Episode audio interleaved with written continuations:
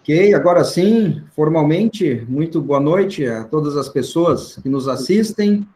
Síntese em energia, este é o tema que nos une nesta noite.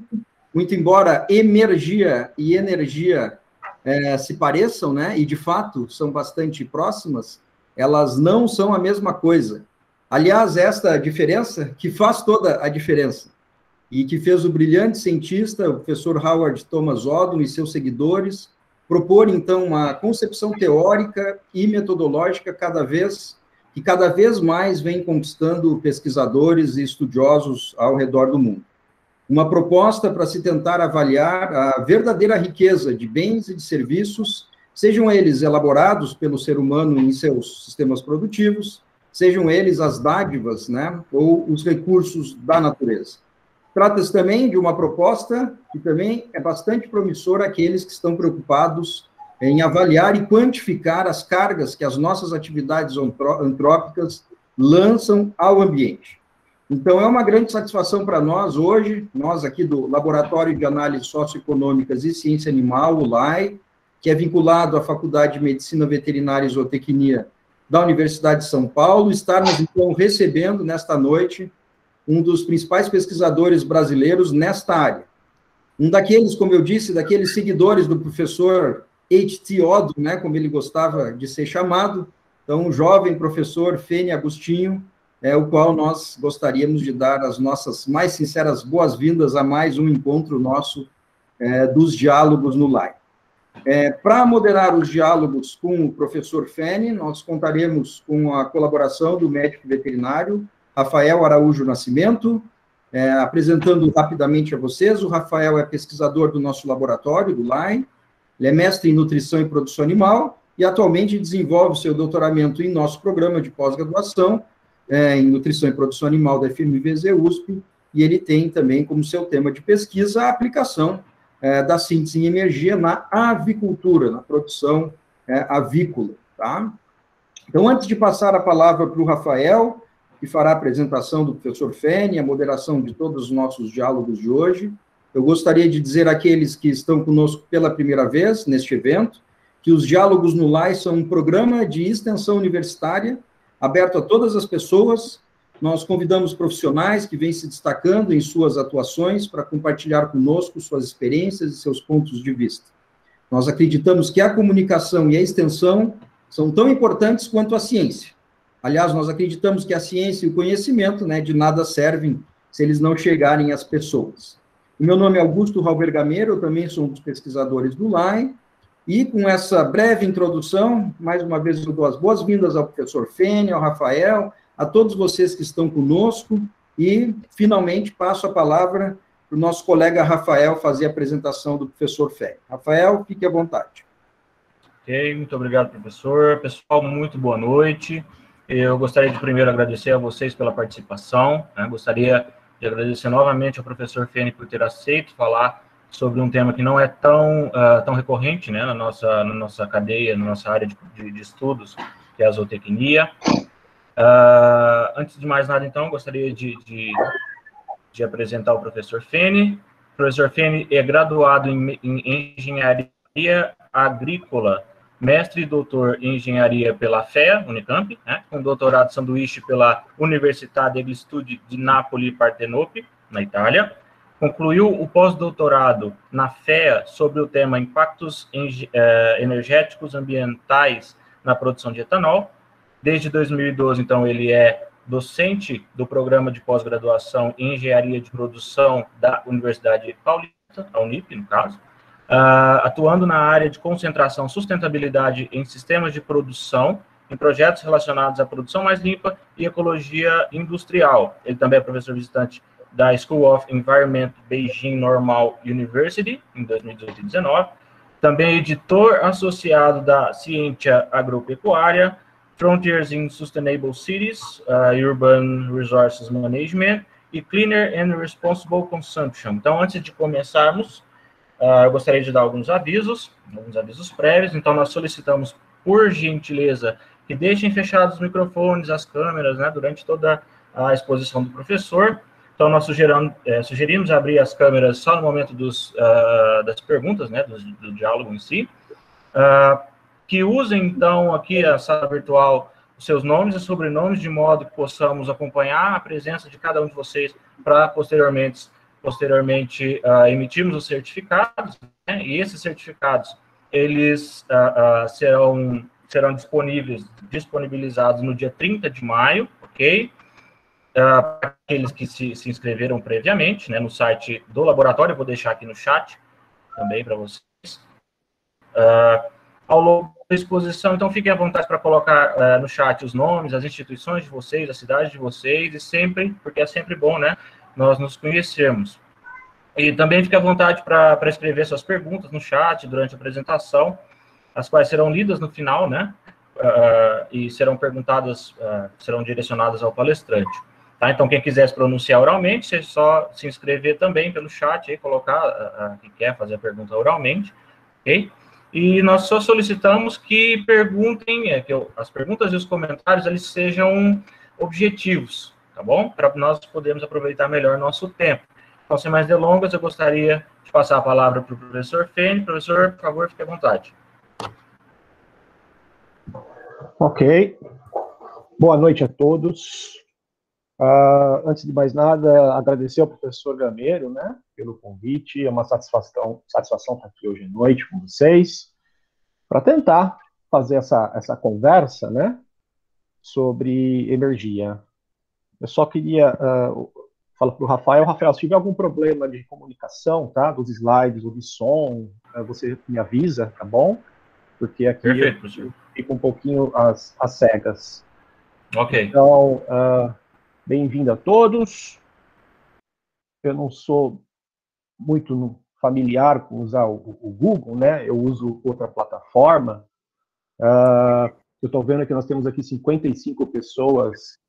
Talvez essa daqui é a maior audiência que eu já tive uh, sobre uh, com alunos e pesquisadores para falar sobre o tópico energia. Porque eu fico contente, porque quer dizer então que é um tema interessante, é um tema que está crescendo, que gera discussões, isso é muito importante para o avanço da ciência, tá? Então, sem mais delongas, eu vou uh, compartilhar a minha apresentação.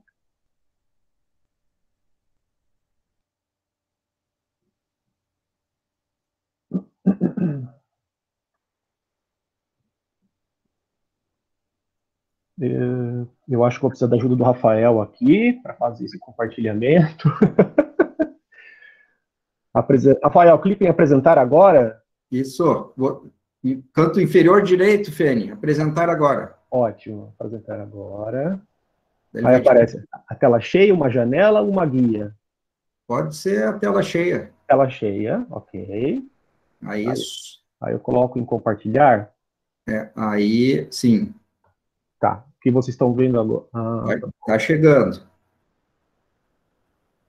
Ok. Tá? Ele demora um pouquinho. Pronto, a gente já vê a tua tela toda, agora é só projetar normalmente teu PowerPoint.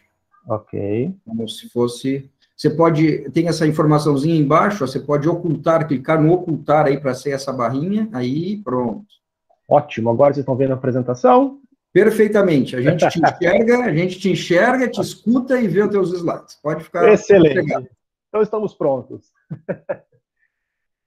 Bom, novamente agradecer a todos. O, o, tema dessa conversa de hoje, né, é um tema bem provocativo, né? Energia, o que é e para que serve, né? Talvez pelo fato de colocar esse tema provocativo, que a gente tem bastante alunos, né? Nesse horário da noite. Aqui na minha cidade está uma chuvinha gostosa, uh, então está assim, um, um, clima gostoso para ficar no escritório, e, e na frente do computador, e estudar um pouco e conversar um pouco sobre um tema tão importante. Bom, o, o professor Gameiro né, e, o, e, o, Rafael já fizeram uh, uma, uma introdução uh, sobre o meu currículo, uh, mas eu gostaria então de, de, enfatizar isso. Eu sou professor docente da Universidade Paulista, dentro do programa de pós-graduação uh, Stricto Sense Engenharia de Produção, e especificamente eu trabalho né, no Laboratório de Produção e Meio Ambiente, no LAPROMA, nós temos o website que está aqui, eu, então eu convido a todos a, a procurar, né, entrar no site para verificar o que nós fazemos, verificar os trabalhos, os, os papers, teses e dissertações, tudo disponível, né? E também para entrar em contato com a gente, uh, caso haja necessidade, para quem se interessar sobre o tema. Bom, no laboratório nós trabalhamos em três professores, né? Um professor Biagio Gianetti, que é o líder científico do nosso grupo. Temos a professora Cecília Almeida e eu, professor Fênia Agostinho. Então, o foco do nosso trabalho é das relações entre o meio ambiente e o sistema uh, antrópico, né? Independente de qual é o tipo de sistema de produção. E trabalhamos com métricas para avaliação de uh, eficiência energética, produção mais limpa e todos os temas correlatos, incluindo a contabilidade ambiental e energia. Bom, eu, eu tentei separar essa apresentação em duas partes, né, para poder responder as duas perguntas que estão no título da, no título da minha provocação. Então, na parte 1, eu tento responder a pergunta: o que é energia? E na parte 2, eu tento responder para que serve energia. Tá? Antes de mais nada, a ideia aqui, é, ninguém né, de vocês vão sair daqui especialistas nessa métrica, porque exige um esforço muito maior. Então, não fiquem frustrados se vocês não conseguirem aplicá-la no, no trabalho de vocês. A ideia é mostrar os principais conceitos, né? E, e fazer provocações, né? Para incentivar aprofundamentos na pesquisa uh, do tema relacionado. Bom, em relação ao que é energia, algumas informações adicionais. Uma delas o professor Gamiro já colocou de forma bem clara, né? Que quem o inventor, o grande inventor, né, aquela pessoa que pensou, que teve a ideia, que trabalhou a vida inteira para gerar né, e possibilitar essa ferramenta tão importante para que nós trabalhamos é o Oddo, né? É o Howard Oddo, aqui a gente tem uma, uma fotografia dele, e lá no website da Universidade da Flórida está né, escrito na legenda Oddo em seu escritório. Né? Ele gostava bastante de fazer trabalho de campo. E lá é uma região que tem muito é, wetland, os pântanos, né? Então ele gostava bastante de, de sair nos wetlands para fazer observações dos trabalhos de campo dele. E o livro-chave dessa metodologia é esse daqui. Environmental Accounting, Emergent Environmental Decision Making.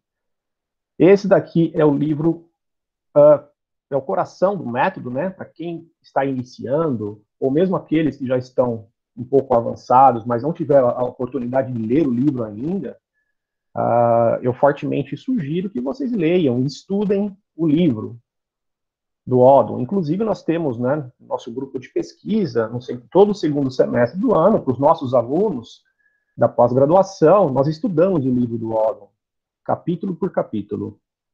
Bom, informações, onde buscar mais informações sobre isso, né? Obviamente, além de todos uh, os periódicos existentes, uh, eu sugiro vocês visitarem aqui o site da Universidade da Flórida, uh, o Center for Environmental Policy, onde o professor Mark Brown, que foi um pupilo, né, sempre trabalhou com Odom, ele é talvez hoje em dia um dos mais influentes uh, experts nesse método. E ainda publica, ainda trabalha. Ele se aposentou, se eu não estou enganado, recentemente, mas ainda está ativo, tá? E aqui tem o website uh, do Center for Environmental Policy. Bom, tem o nosso grupo de pesquisa em São Paulo, aqui no Brasil, da Universidade Paulista, o Laboratório de Produção e Ambiente, que eu já mostrei para vocês no slide anterior. E tem também muitas informações ah, no site do professor Henrique Ortega, da Universidade Estadual de Campinas. O professor Ortega, ele foi meu orientador durante toda a minha pós-graduação, né? Uma pessoa muito especial na minha formação acadêmica e, e ele tem um site que tem inúmeras informações sobre o método, então eu também aconselho vocês a visitarem o site do professor Ortega para buscar uh, mais informações sobre energia. E por fim, aqui o site da Energy Society, onde temos uma sociedade em energia que busca, né? Tá, tá no começo ainda, né? É, não está tão madura, mas a ideia é, é existir esse canal de comunicação entre os pesquisadores, entre aqueles que usam o método no mundo inteiro. Então, eu também aconselho vocês a visitarem. Inclusive, eu fui do conselho executivo da, da Sociedade Emergia por seis anos, e agora, no meio do ano, eu vou deixar o conselho, porque, segundo os, as leis, os bailaus, eu não posso mais. Vai ser uma pena, mas faz parte da democracia. Então, essas aqui são as informações gerais, de onde buscarem uh, informações sobre o método. Bom, o que é energia? Esses autores, Gasparatos e Skulubi, eles publicaram um trabalho há 10 anos atrás, mais ou menos, onde eles tentaram colocar, né, pontuar onde a energia estaria classificada, posicionada dentro das ferramentas de análise de sustentabilidade.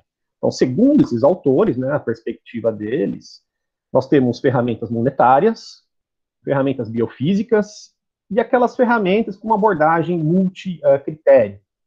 Então, segundo esses, esses pesquisadores, eles classificam a energia dentro aqui do campo de ferramentas biofísicas.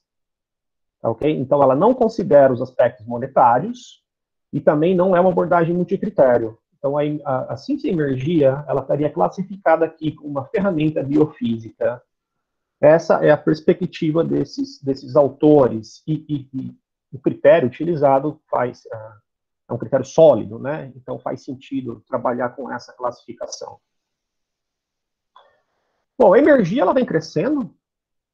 Ela, o livro de ONU foi publicado em 1996, né, mas ele trabalhou a vida inteira propondo esse método e evoluindo com esse método. Desde a década de 50, 1950, 1960, ele já vem trabalhando com isso. Propondo ideias, conceitos, definições, toda a simbologia utilizada para fazer os diagramas de energia. E em 96 ele publicou o livro. Então aí começou, uh, de fato, crescer as publicações sobre, sobre esse método, né? Eu peguei esses dados ontem no periódico da CAPES, eu digitei é, energia e apareceram 3.124 papers. Depois eu digitei energia e Brasil e apareceram 365 papers. Então, como qualquer métrica, ela vem crescendo e vem sendo uh, utilizada, né? não só por brasileiros, mas no mundo inteiro. Claro que tem alguns, alguns países com grupos de pesquisas que trabalham mais fortemente com o método. Então, você pode citar a própria Universidade da Flórida, tem pesquisadores na EPA, né, dos Estados Unidos também, em diferentes estados, tem grupos de pesquisa na Itália, em Siena, ah, em Nápoles, tem na Suécia, tem na França, tem em Portugal. Ah, agora está crescendo bastante os pesquisadores chineses que vem trabalhando com essa métrica. Então, o que é energia? Essa é a definição de energia. Sempre quando alguém perguntar o que é alguma coisa para gente, sempre tem, na parte né, científica, né, sempre tentar responder pela própria definição do método.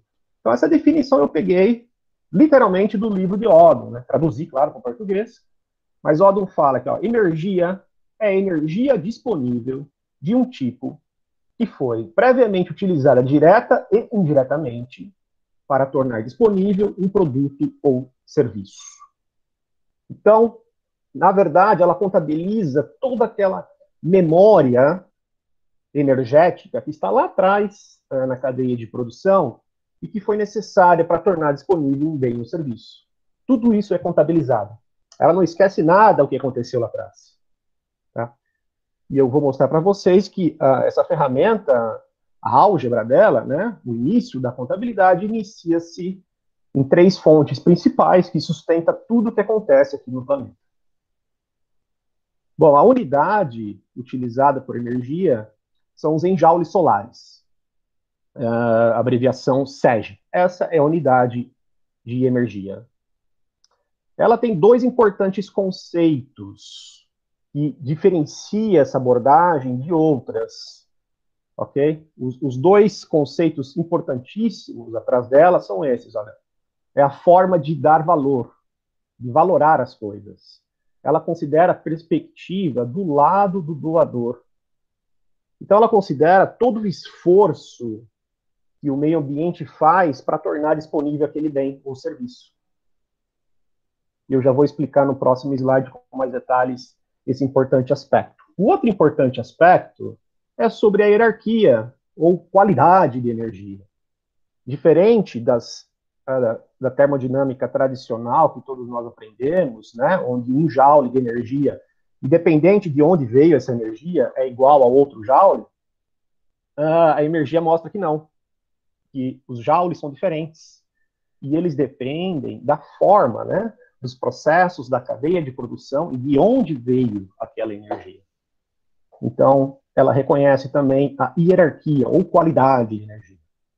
Esses são os dois principais conceitos por trás desse método. Vamos falar um pouquinho sobre o conceito de valor. Aqui em cima nós temos a abordagem tradicional, né, que é as ciências econômicas, a teoria econômica clássica ou neoclássica, seja lá como você quer uh, denominá-la, ela trabalha com a percepção da pessoa que está recebendo aquele bem ou serviço. Né? Então aqui você tem uma pessoa, um recebedor, e ela está recebendo aquele bem ou serviço. E o valor que se dá para esse bem ou serviço é pela disposição a pagar. Tá? Então, esse conceito é o conceito econômico tradicional, que é o que sustenta tudo que acontece hoje em dia. Né? As relações de troca, as relações monetárias, são baseadas nessa percepção de disposição a pagar.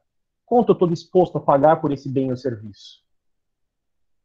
Ah, depois, né, surgiu de acordo com a história, esse outro conceito, o conceito de Marx, né? onde o valor daquele bem ou serviço deveria estar relacionado à quantidade de mão de obra, ou de horas de, de, de mão de obra empregada naquele bem. É uma outra forma de se quantificar o valor, de se entender o que é valor. Então, aqui se quantifica através da quantidade de mão de obra.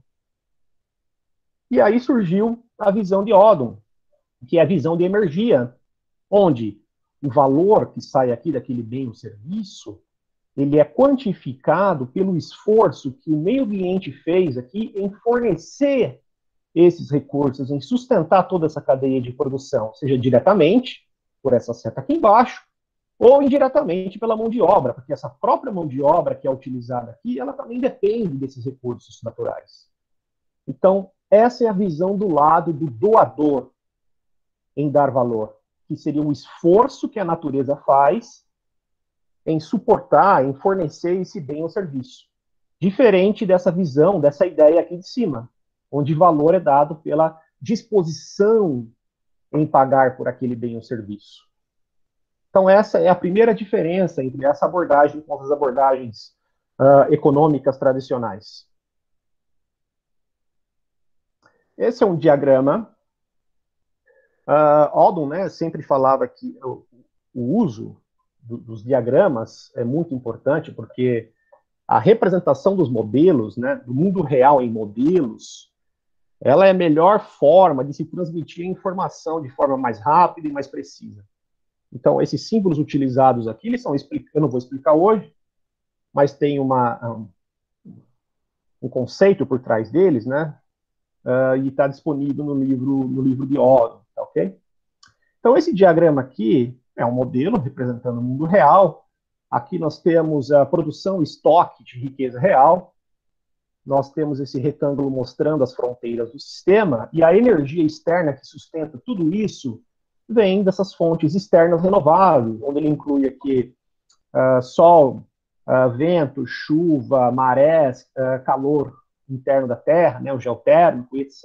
Tudo isso sustenta a produção de recursos naturais. Esse aqui é um símbolo de produtor que realiza fotossíntese. Então, esse, esse produtor demanda essa energia para gerar um estoque de riqueza real. Riqueza real, segundo Odom, é isso daqui: são uh, água, solo cheio de matéria orgânica e nutrientes, minerais, madeira Odom considera como riqueza real. E isso é gerado e estocado a partir do esforço da natureza que demanda essa fonte externa de energia. Então, riqueza real, segundo Odom, não é o dinheiro, mas sim os recursos naturais que sustenta todo o desenvolvimento da sociedade. Exemplos né, de riqueza real, biodiversidade, a gente tem água, a gente tem vegetação, uh, um solo rico, né, cheio de matéria orgânica nutrientes, minerais, ferro, bauxita, etc., concentração deles, o próprio petróleo, gás natural, carvão, que vem do esforço da natureza para fazer esse recurso, concentrar esse recurso. E madeira, uh, e uma série de outros, inclusive serviços ambientais, que são oriundos desse estoque de riqueza real. Então, isso, segundo Odom, é riqueza real. Esse outro diagrama, ele mostra o suporte ambiental para a economia. Geralmente, geralmente, né, é, como as ciências econômicas mostram para a gente, o dinheiro circula apenas aqui, essa linha uh, tracejada. circula entre as trocas, né? Aqui, é entre o usuário econômico e a economia de maior escala. O dinheiro circula aqui. O problema é que nessa interface econômica ambiental, esse sistema econômico, né, essa indústria, essa agricultura, agropecuária, etc., ela demanda o quê? Recursos, demanda energia, que vem da onde? Que vem do meio ambiente. Aqui nós temos a produção ambiental. E esse produtor demanda o quê? Ele demanda energia que vem das fontes externas renováveis, são essas três que sustentam tudo o que acontece aqui na Terra, e também elas sustentam a produção e o estoque de recursos não renováveis, que seria o petróleo, o carvão e o gás. E eles também entram aqui e vão direto aqui para a economia. Então, o que sustenta essa troca monetária e todo esse desenvolvimento econômico é o que acontece aqui atrás. São esses fluxos em vermelho, esses recursos renováveis, os não renováveis, todo esse esforço ambiental que fornece recursos para o desenvolvimento da economia. Uh, o problema da economia neoclássica e a forma dela quantificar e dar valor é que ela foca, ela preocupa-se apenas com essa parte do sistema. Né? Ela olha apenas uh, a porção mais à direita das relações de troca. Então, aqui nós temos, por exemplo, a, a, produção econômica gerando bem um serviço, que ele gera um estoque de, de, de, bens e fica armazenado e é utilizado para o desenvolvimento da sociedade. Ou ele pode ser exportado também, como simbolizado aqui. Em contrapartida, você tem, né, em contracorrente, você tem o pagamento por esses recursos, tá? Então, sempre o, o dinheiro ele circula em contracorrente ao fluxo físico. Para ter essa geração, essa produção econômica, eu preciso de recursos. Então, entra aqui em cima, ó, a gente tem vindo de importação e parte desses próprios bens são retornados aqui para a produção econômica. Então, cria-se né, os loops econômicos, onde você tem as relações de troca e uh, a parte física, e em troca você tem o pagamento por isso. A economia clássica, ela considera apenas essas relações econômicas sociais, e ela ignora completamente o que acontece aqui atrás. Ela ignora que, para eu ter essa produção econômica acontecendo, eu tenho todo um trabalho ambiental aqui atrás que vai me fornecer recursos, vai me fornecer minerais, madeira, petróleo, carvão, gás, esses recursos que são essenciais para a minha produção. Sem eles, eu não consigo gerar esse produto e gerar, uh, uh, movimentar a minha economia. Então, a energia, ela se expande, ela tem uma uh, visão mais holística dessas relações entre o homem e o meio ambiente. Ela olha em toda a cadeia de produção. Ela coloca bastante atenção aqui atrás, de onde vêm os recursos e como quantificá-lo.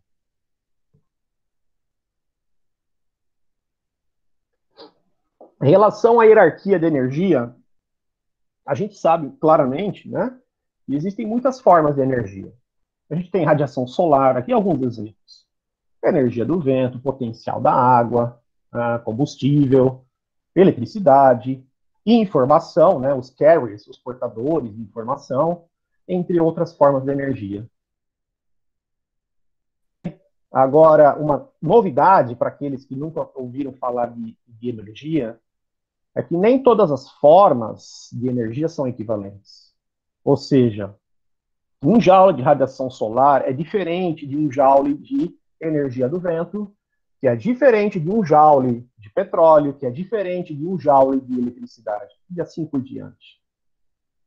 Enquanto que todas as formas de energia podem ser convertidas em calor, elas possuem diferentes capacidades de realizar trabalho. Eletricidade, por exemplo, é uma forma de energia, esse joule de eletricidade está muito mais concentrado, porque ela passou por diferentes, uh, diferentes etapas na cadeia de produção foram necessários para disponibilizar esse joule de eletricidade. Então é uma energia muito mais concentrada e ela tem capacidade de gerar muito mais trabalho do que um joule de radiação solar, por exemplo. O exemplo que eu sempre dou para os meus alunos, né, é, se você pegar um, um becker com combustível, coloca um joule de combustível qualquer, etanol, por exemplo, e você tem um joule de eletricidade na rede, você pega o seu laptop e conecta o, o seu laptop na rede de eletricidade, ele funciona. Agora, se você colocar no, no seu becker com etanol, ele não vai funcionar. Mas segundo a termodinâmica, era para funcionar, porque a termodinâmica clássica, porque um joule de energia elétrica é a mesma coisa que um joule de etanol, mas não são, eles têm qualidades diferentes. E isso é reconhecido pela energia.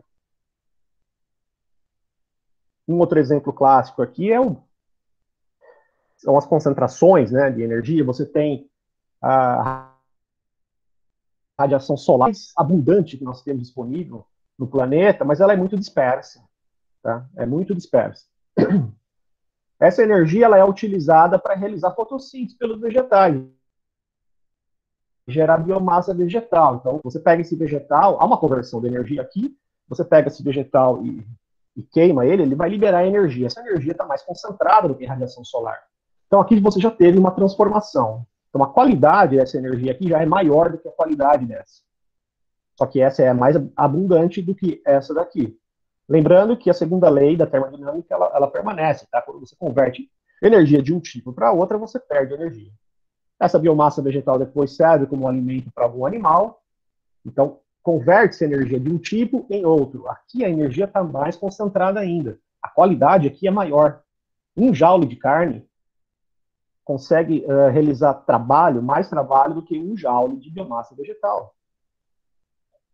E esse, esse um joule de carne concentrado é o que nós consumimos aqui no supermercado. Né? Ninguém vai, uh, brincadeiras à parte, vai no pasto colher um joule de um joule de pastagem para se alimentar. A gente come esse um joule de energia concentrada aqui da, da minha vaca. Bom, a diferença, então, entre a, a síntese e energia, comparada com a análise energética tradicional, está é, tá em relação à escala, tá? Ou seja, onde começa a contabilidade. Aqui tem um, um uma figura que exemplifica isso muito bem. Ah, para eu ter esse um joule de trabalho humano, né, esse professor dando aula para os seus alunos aqui, ó, um joule de trabalho humano, foi necessário o quê? Foram necessários 20 joules de ah, comida, roupa, infraestrutura para suportar esse trabalho. Só que para eu ter esses 20 joules aqui, eu precisei anteriormente do quê? De 100 joules de eletricidade. Só que para eu ter esses 100 joules de eletricidade, o que, que eu precisei? Eu precisei de 500 joules de carvão. Vejam que ah, eu, respeita essa segunda lei da termodinâmica, tá? onde eu converto esses 500 joules de carvão para 100 joules de eletricidade, tem perda de energia aqui. Ah, então, a análise de energia tradicional, ela inicia sua contabilidade aqui, no recurso fóssil. Ela para, né? Ela vai indo para trás até chegar aqui no recurso fóssil, ou nas energias primárias, seja o petróleo, seja o carvão, seja o gás natural. Agora, a energia, ela vai além, ela continua a sua contabilidade. Para mim ter esses 500 joules de carvão, eu preciso de 5 mil joules de matéria orgânica. Para mim ter esses 5 mil joules de matéria orgânica, eu preciso de 200 mil joules de plantas. E, finalmente, para ter essa quantidade de joules de plantas, eu preciso de 20 milhões de joule de radiação solar. A contabilidade ambiental em energia, ela inicia-se aqui, na radiação solar. diferente da análise em energia que inicia-se aqui. Essa é a diferença. Escala. Então, no final, para mim ter esse 1 joule de trabalho humano, do professor dando a aula aqui, eu precisei de 20 milhões de joule de uh, radiação solar. Isso, essa é a escala considerada para a, a contabilidade metal em energia. Uh, então ela vai atrás, né? A memória energética, como eu falei anteriormente, é o termo que, que o Mark Brown gosta de falar, memória de energia. E aí tem toda uma, uma história, né? Uh, que vocês podem ler na literatura depois sobre por que usar o M de energy, que vem de embodied energy ou energy, energy memory, tá? Que a ideia é não confundir os conceitos e as habilidades que essa métrica tem dar valor às coisas, hierarquia de energia, com essa métrica aqui, que é a, a análise de energia tradicional. Ela é útil, todas são úteis, tá? Não estou dizendo que uma é melhor que a outra, etc. Todas são úteis. Depende do objetivo, depende do que você quer uh, analisar, do que você quer mostrar no seu projeto, na sua pesquisa. Essa figura, eu, eu particularmente considero essa figura uma das mais importantes do livro de Odom, daquele livro que eu mostrei no início da apresentação, uh, publicado em 1996. E ela fala justamente da hierarquia de energia. Bom, ela mostra que Odom usa bastante figuras, tá? Porque é uma forma mais didática de transmitir a informação. Uh, aqui em cima nós temos, então, nessa, item A, né? A representação da, da dispersão ou concentração de energia.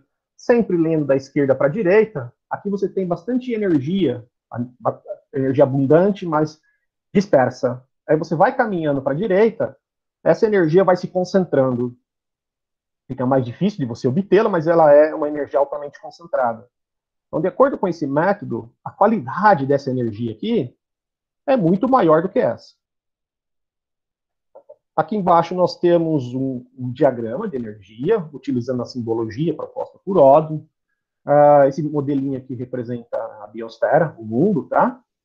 Uma representação bem, bem simples, onde ele depende aqui de uh, energia radiação solar. Mas, na, na, verdade, depende das três fontes, como eu disse anteriormente. Uh, então, entra uma quantidade de energia e ela é utilizada por esses produtores primários aqui, onde realiza-se fotossíntese e gera-se biomassa vegetal.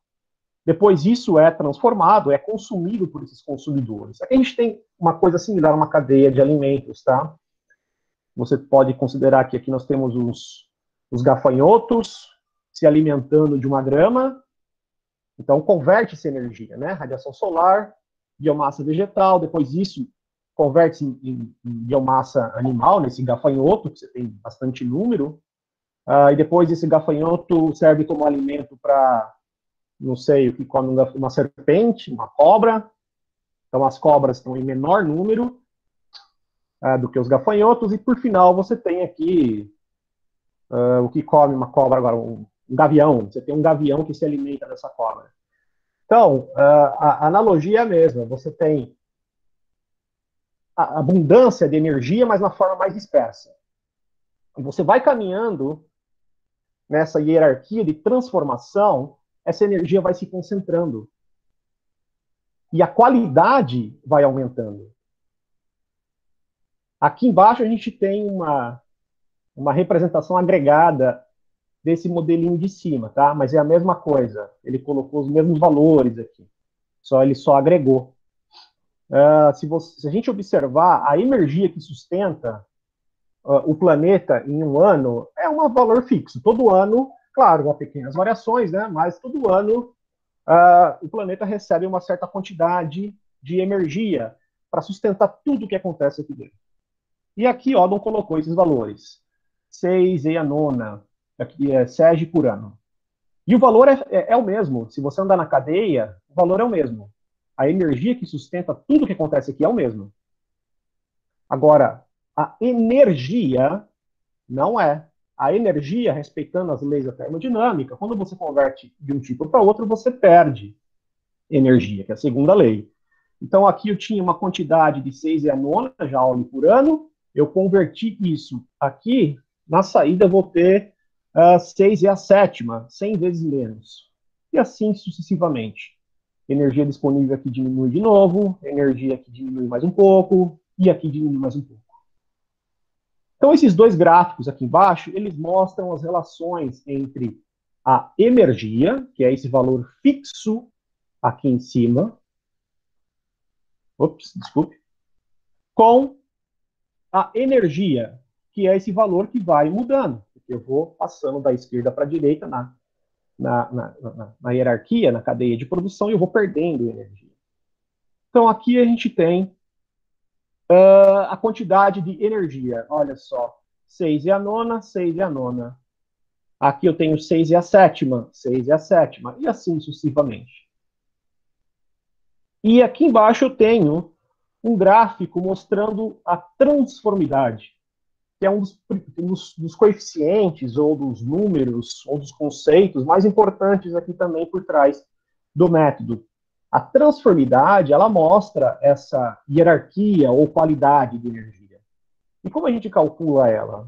É uma relação da energia, se você olhar as unidades, você consegue entender. É uma relação da energia pela energia. Então, eu pego esse valor aqui em cima, 6 e a nona, e divido por 6 e a nona. Vai dar o valor de 1. Passando para a segunda etapa da cadeia, eu tenho 6 e a nona de energia sustentando esse sistema. Só que quando eu divido por esse valor aqui, 6 e a sétima, vai resultar em 100. Olha só que interessante. A qualidade aqui, nessa linha, a qualidade da energia aqui é maior do que a qualidade da energia aqui atrás. Então a energia reconhece isso. E assim sucessivamente, até chegar nesse, nessa etapa número 4 aqui, onde eu tenho 100 mil SEG por Joule, que mostra a qualidade uh, da energia desse fluxo, desse elemento número 6 aqui. Então, esse diagrama, que está logo no começo dos capítulos do livro de Yoga, né, onde ele mostra os conceitos por trás do método, ele representa justamente isso, de energia. É um termo muito estranho falar na qualidade de energia. Mas a, a, essa métrica, ela reconhece isso. Bom, então a transformidade, que é esse gráfico de barras mostrado aqui embaixo, ela é uma relação da entrada pela saída. Quanto que entrou de energia por quanto que saiu de energia. Então é SEG por Joule. Tá? Transformidade, bom, aí é semântica, tem a história que é de transformação e etc, etc. Mas o mais importante é isso vem evoluindo, né? Eu já vou mostrar aqui. Agora nós chamamos é, com outro nome, que são as UEVs, mas o mais importante aqui é, é o conceito é saber que a relação energia por energia mostra qualidade de energia. E quanto maior for esse valor, maior é a qualidade da energia, ou por mais etapas na cadeia de produção aquele bem passou.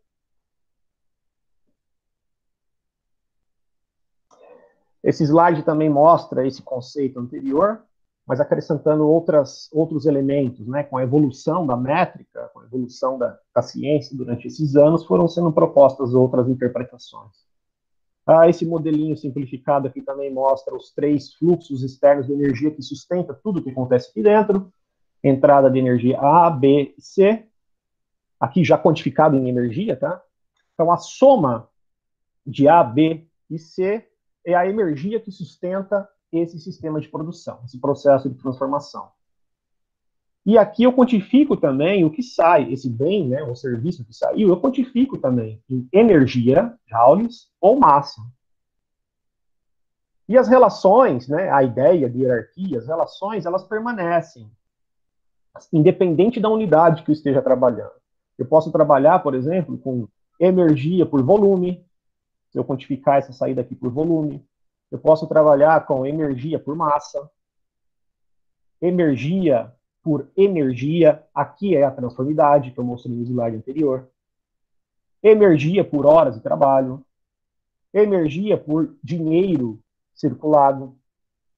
Então, independente da unidade que esteja trabalhando, todos esses coeficientes de transformação, eles são agora, né, eles vêm sendo chamados na literatura como UEV. Então, a UEV significa valor unitário de energia. Valor unitário de energia é a quantidade de energia, de energia necessária para disponibilizar uma determinada quantidade de produto. Seja massa, seja energia, volume monetário, etc, etc, etc. É uma relação, né? Então, esse coeficiente de transformação, essa UED chamada, é uma relação de eficiência, né? A gente sabe muito bem que a definição de eficiência é uma relação entre o que sai do sistema pelo que entra. E a gente sempre busca aumentar a eficiência, ou seja, produzir mais com menos. Mas as UEVs é uma relação, são uma relação inversa. Elas consideram o que entra, que é a energia, pelo que sai. Então, o EV é uma relação inversa de eficiência. O que está representado aqui. Ó. O EV é uma relação inversa de eficiência. Então, a gente sempre busca maior eficiência. Ou seja, se a gente sempre busca uma UEV mais baixa. Ok? E a UEV também vem, vem sendo chamada na literatura né, como uh, de eficiência global. Por quê? Porque pra, quando você usa síntese em energia, você faz essa contabilidade, uh, na, na contabilidade você considera todo aquele esforço que a natureza fez lá atrás para disponibilizar esse recurso que está entrando aqui, aqui e aqui. Então, é uma forma de quantificar a eficiência que a biosfera faz para disponibilizar esse bem ou serviço. Bom, onde buscar esses fatores de transformação essas UEVs, que é o coração do método, né? Você busca na literatura, você busca em alguns bancos de dados. É claro, quanto mais estudos vão sendo realizados, mais informação fica disponível, né? Fazendo um comparativo, você tem a avaliação do ciclo de vida, onde o coração do método são os coeficientes que você busca nos bancos de dados, onde o EcoInvent é o mais uh, talvez famoso, que tem mais dados disponíveis. Né? E a ideia é a mesma. Não tem nada a ver LCA com energia, mas a ideia de usar um fator de transformação, é, é, a álgebra, né, os passos, são, são similares. Bom, então você tem uh, transformidades solares disponíveis na literatura. Às vezes daqui eu peguei do livro de Odom, né? Você tem da radiação solar, que onde, pelo fato de ser o início do método, a UEV dela, né, o SEG por, por Joule dela é igual a 1, é estabelecido igual a 1, porque é o início da contabilidade. Tá? Aí você tem, é, você vai andando na cadeia de transformação, sejam sistemas naturais, sistemas agrícolas, agropecuários, indústrias, você vai andando mais à direita, as UEVs vão aumentando. Tá? E aqui você tem uma ideia disso. Madeira, carvão, óleo, eletricidade, e assim por diante. Você tem aqui outros exemplos, né, de outros produtos comuns que você pode encontrar na literatura, alguns produtos agrícolas. Você tem aqui milho, você tem arroz, você tem algodão, açúcar, manteiga, fertilizantes e assim por diante. Esse daqui mostra alguns uh, combustíveis e biocombustíveis, né? Você tem aqui carvão, gás natural, uh, petróleo, gasolina, diesel, hidrogênio de diferentes tecnologias, metanol, bio, e assim por diante. Em relação a onde buscar, onde buscar esse coeficiente de transformação, onde buscar essa UEV para usar no meu, no meu projeto, na minha pesquisa, eu sugiro que vocês busquem inicialmente nesse trabalho, que foi uma tese uh, de doutorado defendida por uma ex-aluna nossa, que gerou esse paper aqui de baixo. Tá? Bom, o título da tese dela é Verificação das premissas, premissas da contabilidade ambiental em energia, hierarquia de energia, transformidade e robustez. E essa tese está disponível no nosso uh, no, no, website do nosso laboratório. É, esse é o endereço eletrônico. E essa tese gerou essa publicação. Eu também recomendo que vocês uh, leiam, porque ela fala sobre uh, a hierarquia de energia e a relação que tem, essa relação linear entre energia e energia. Muito bem. Finalizando essa primeira parte, respondendo o que é energia, eu posso resumir da seguinte forma. A mais clássica, e se alguém perguntar para vocês, eu sugiro que vocês falem a definição de energia.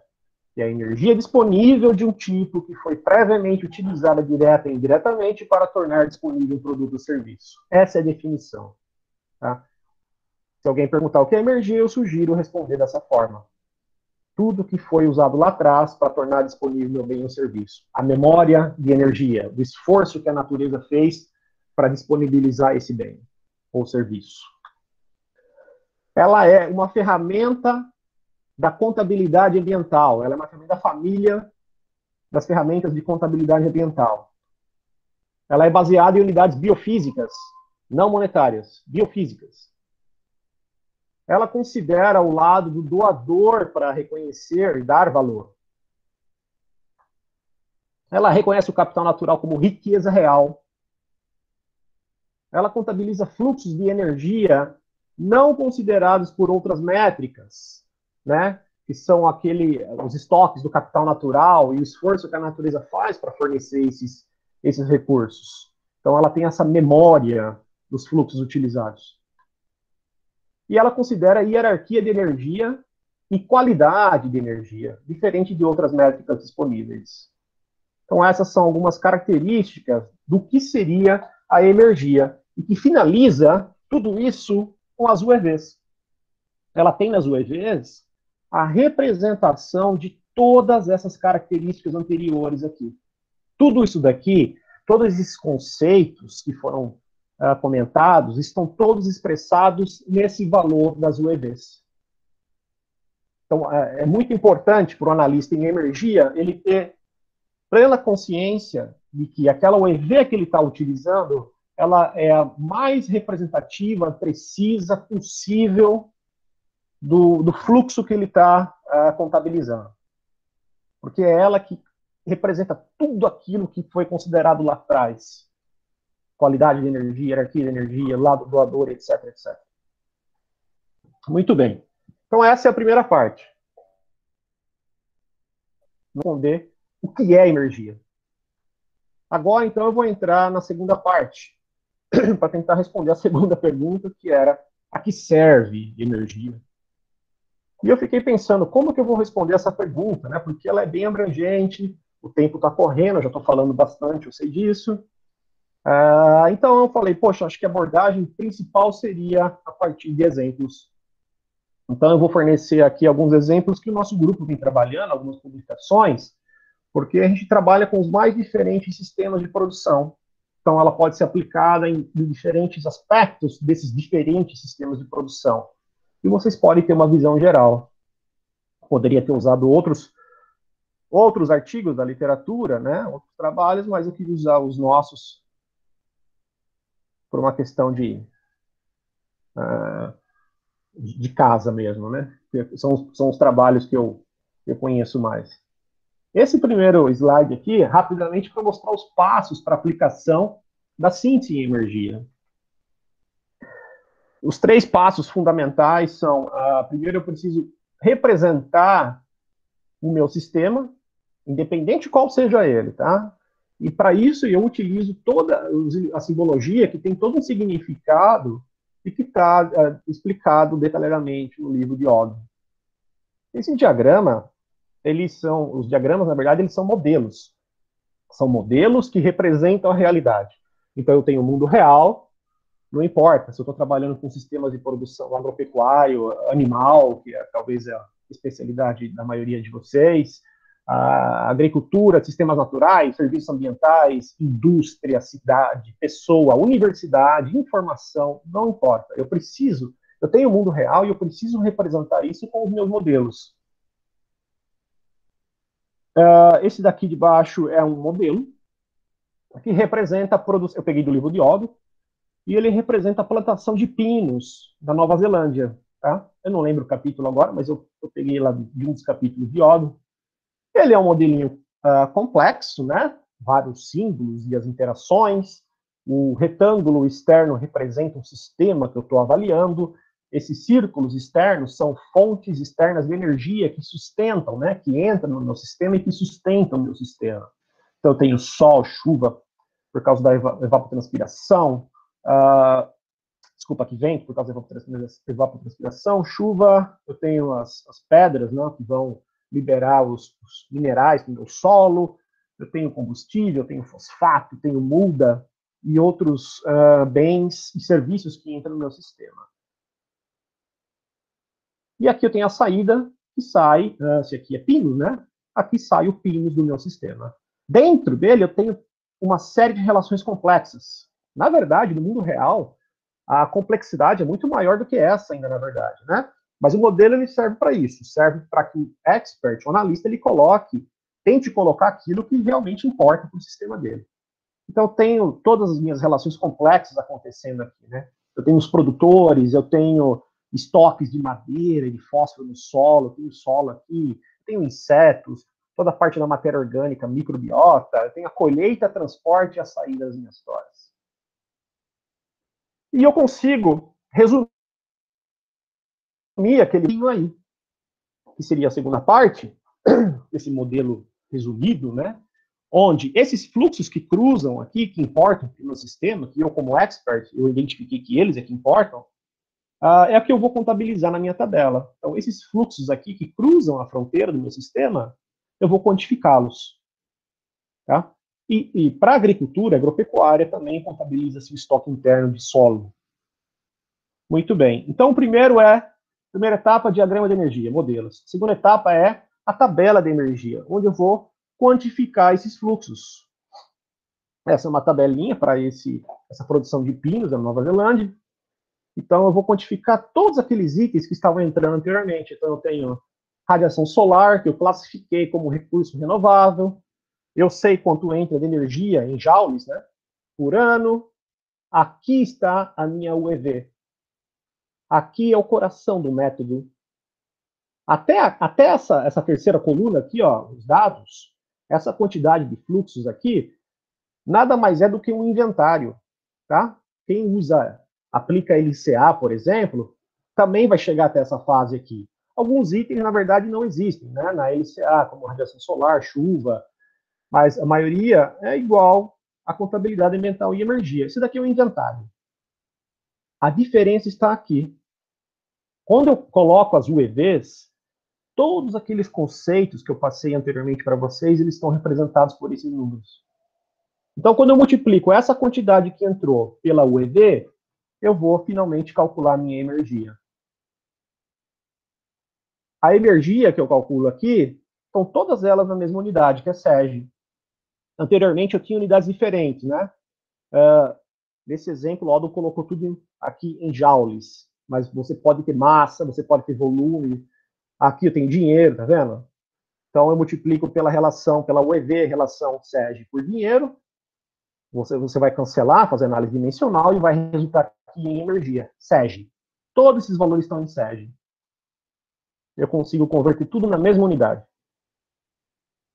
Feita essa tabelinha e feita a classificação, eu sou o analista e eu sei se esses recursos são R, N ou F, renováveis da natureza, não renováveis da natureza, ou F, que significa os recursos que vêm da economia. Essa classificação, ela vem do modelo, tá, pessoal? Vem daqui. Por isso que o modelo é importante, para reconhecer esses recursos que sustentam uh, os drivers né, do, meu, do meu sistema de produção e, eu, eu sei classificá-los. Isso daqui são recursos R, uh, renováveis da natureza, esse aqui é um recurso não renovável da natureza, renovável da natureza, esse daqui vem da economia, eu paguei por ele, combustível, esse vem da economia, eu paguei por ele, fosfato. Então, F, F, R, N, R. São as classificações que estão aqui. Ótimo. Então, com essa classificação e com esses valores de energia, eu vou para a minha terceira etapa, que está aqui, que são os indicadores de energia. Esses são os indicadores clássicos. É uma relação algébrica, muito simples, aliás, daqueles fluxos de energia da tabela anterior. Bom, o primeiro deles é a transformidade, ou o EV, aqui transformidade, ele recebe o nome, é especial porque é Joule, tá? Mas a gente sabe que é o EV. É um indicador que verifica a eficiência, mostra hierarquia de energia, qualidade de energia, etc.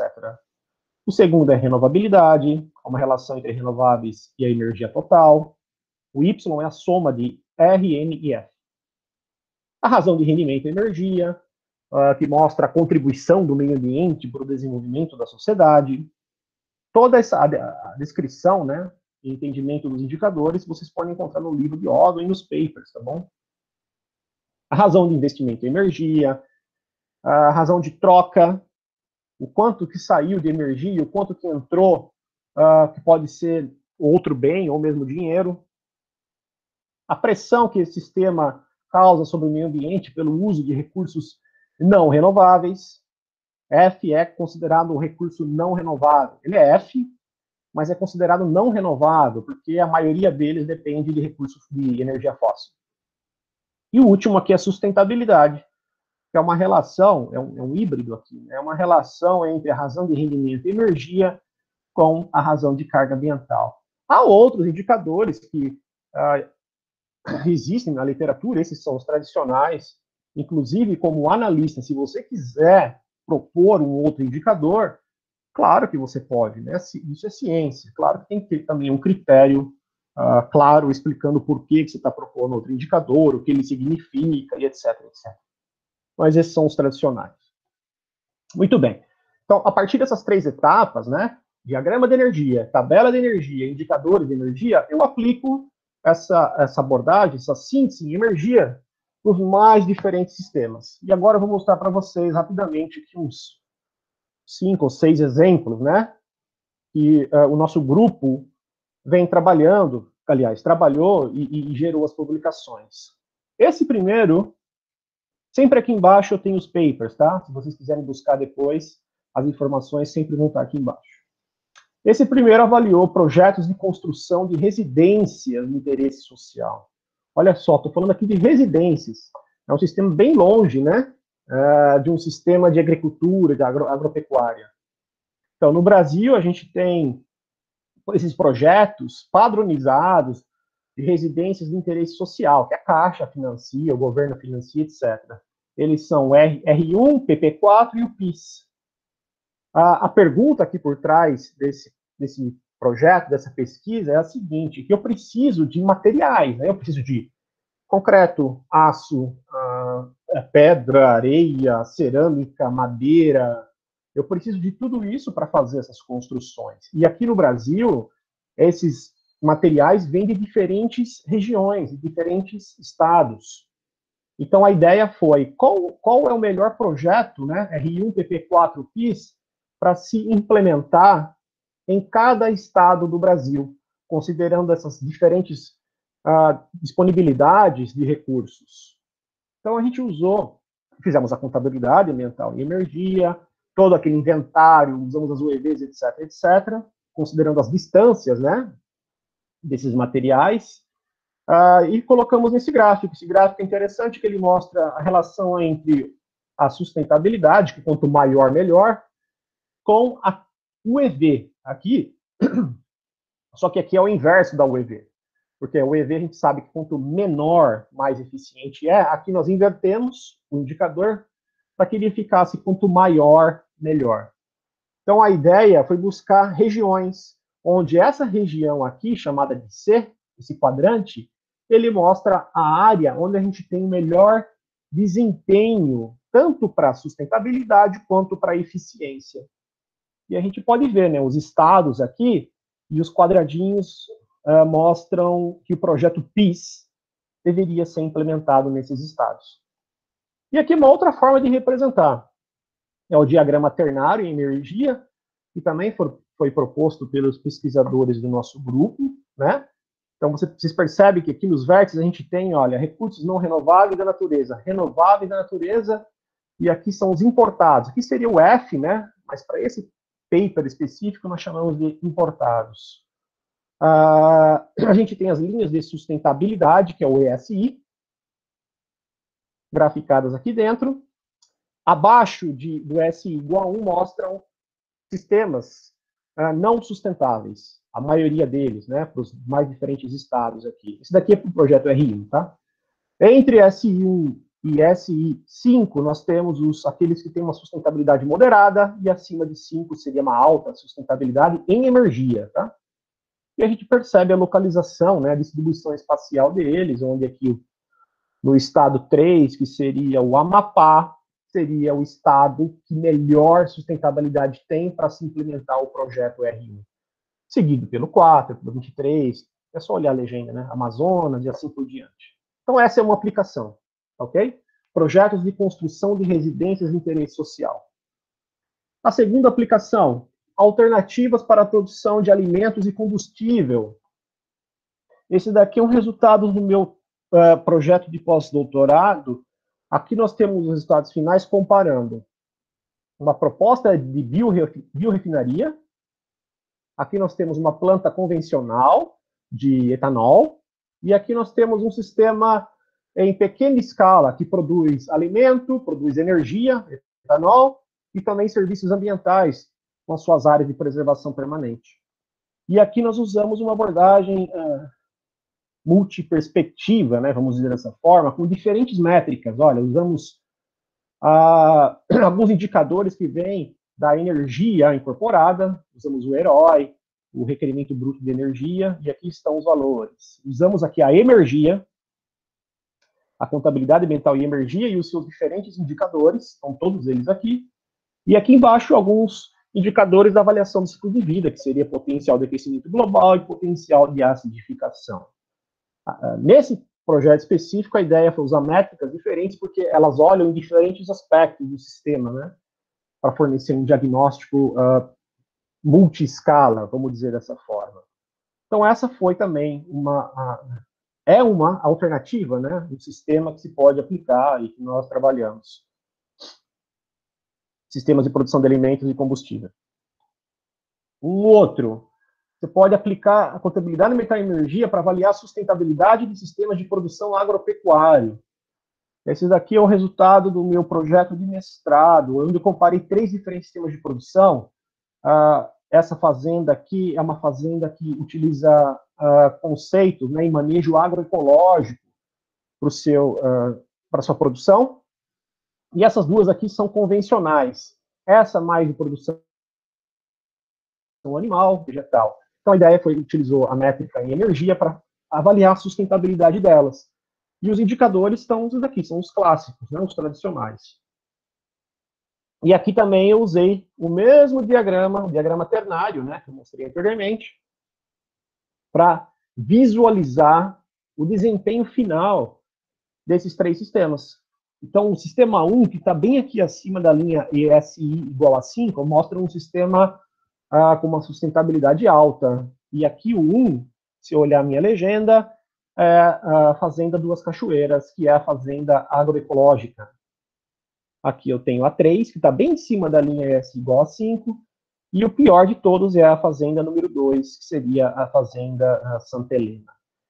Esse diagrama é muito interessante, tem um paper também, eu esqueci de colocá-lo aqui, mas se vocês quiserem, uh, se vocês lerem esse trabalho, aqui com certeza eu referenciei o paper original do diagrama ternário. E ele fornece uma série de, de abordagens diferentes de se quantificar e se visualizar esse, esse sistema, tá? Você calcular linhas de tendência e etc, etc. Outra aplicação, quem trabalha aqui com resíduos sólidos, olha, tratamento de resíduos sólidos urbanos, reciclagem. Nós avaliamos uma planta de reciclagem em São Paulo, que reciclava tanto uh, materiais bióticos quanto abióticos, né? Fazia compostagem, reciclava alumínio, uh, vidro, papel, plástico, ferro, aço e também fazia compostagem para os orgânicos. Novamente, aqui usamos o diagrama ternário para usar o diagrama ternário, primeiro precisa quantificar os fluxos em energia, tá? Precisa fazer a etapa 1, que é o modelo, a etapa 2, que é a tabela, a etapa 3, indicadores. Aí você consegue utilizar o diagrama ternário para representar o desempenho em energia do sistema uh, sendo avaliado.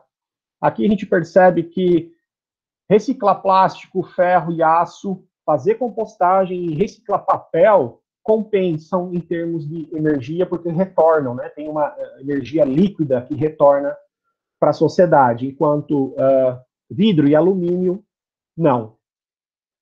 Porém, aqui tinha um problema muito sério de manejo, né? Onde tinha uma mistura dos orgânicos com os, com os, com os uh, abióticos e etc, etc. Então, a gente fez um cenário de um manejo melhor, ou seja, na residência, existir essa separação prévia para ter na cadeia de transporte, etc., né, tudo uh, de forma mais eficiente, e isso realmente ajuda bastante e dá esse diagrama ternário aqui mostrando que todos os elementos reciclados aqui uh, retornam energia para a sociedade. Então, compensa fazer essa reciclagem, geração de composto.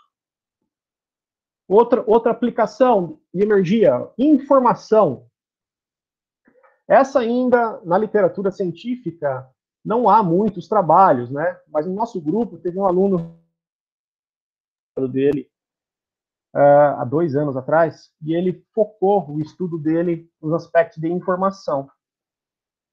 Esse daqui é o modelinho, é o modelo que representa a formação de alunos, né? Eu não lembro o curso que ele considerou agora, eu acho que era administração, tá? Me falha um pouco a memória. Mas basicamente o aluno entra na universidade com um certo conhecimento, uma certa bagagem. Então, aqui ele tem o primeiro ano, o segundo ano, o terceiro, quarto ano, e ele sai como um administrador. Tá? Aqui tem as desistências, etc. E para sustentar todo esse conhecimento que o aluno vai ganhando, né, na academia, ele precisa do quê? Ele precisa, olha esse fluxo aqui, ele precisa de todo esse esforço aqui que vem da infraestrutura, né? Então, eu tenho um estoque de infraestrutura, eu tenho pessoal que trabalha na universidade, eu tenho bibliotecas e etc. E tudo isso vem da onde? Vem de fontes externas. Aqui está o esforço da natureza para sustentar essa infraestrutura e que vai auxiliar esse aluno. E aqui eu tenho fluxo do que? De conhecimento. Eu tenho um estoque de informação aqui dentro, e quem gera esse estoque são os professores, tutores, vem de livros, e de outros trabalhadores que também entram aqui para esse aluno.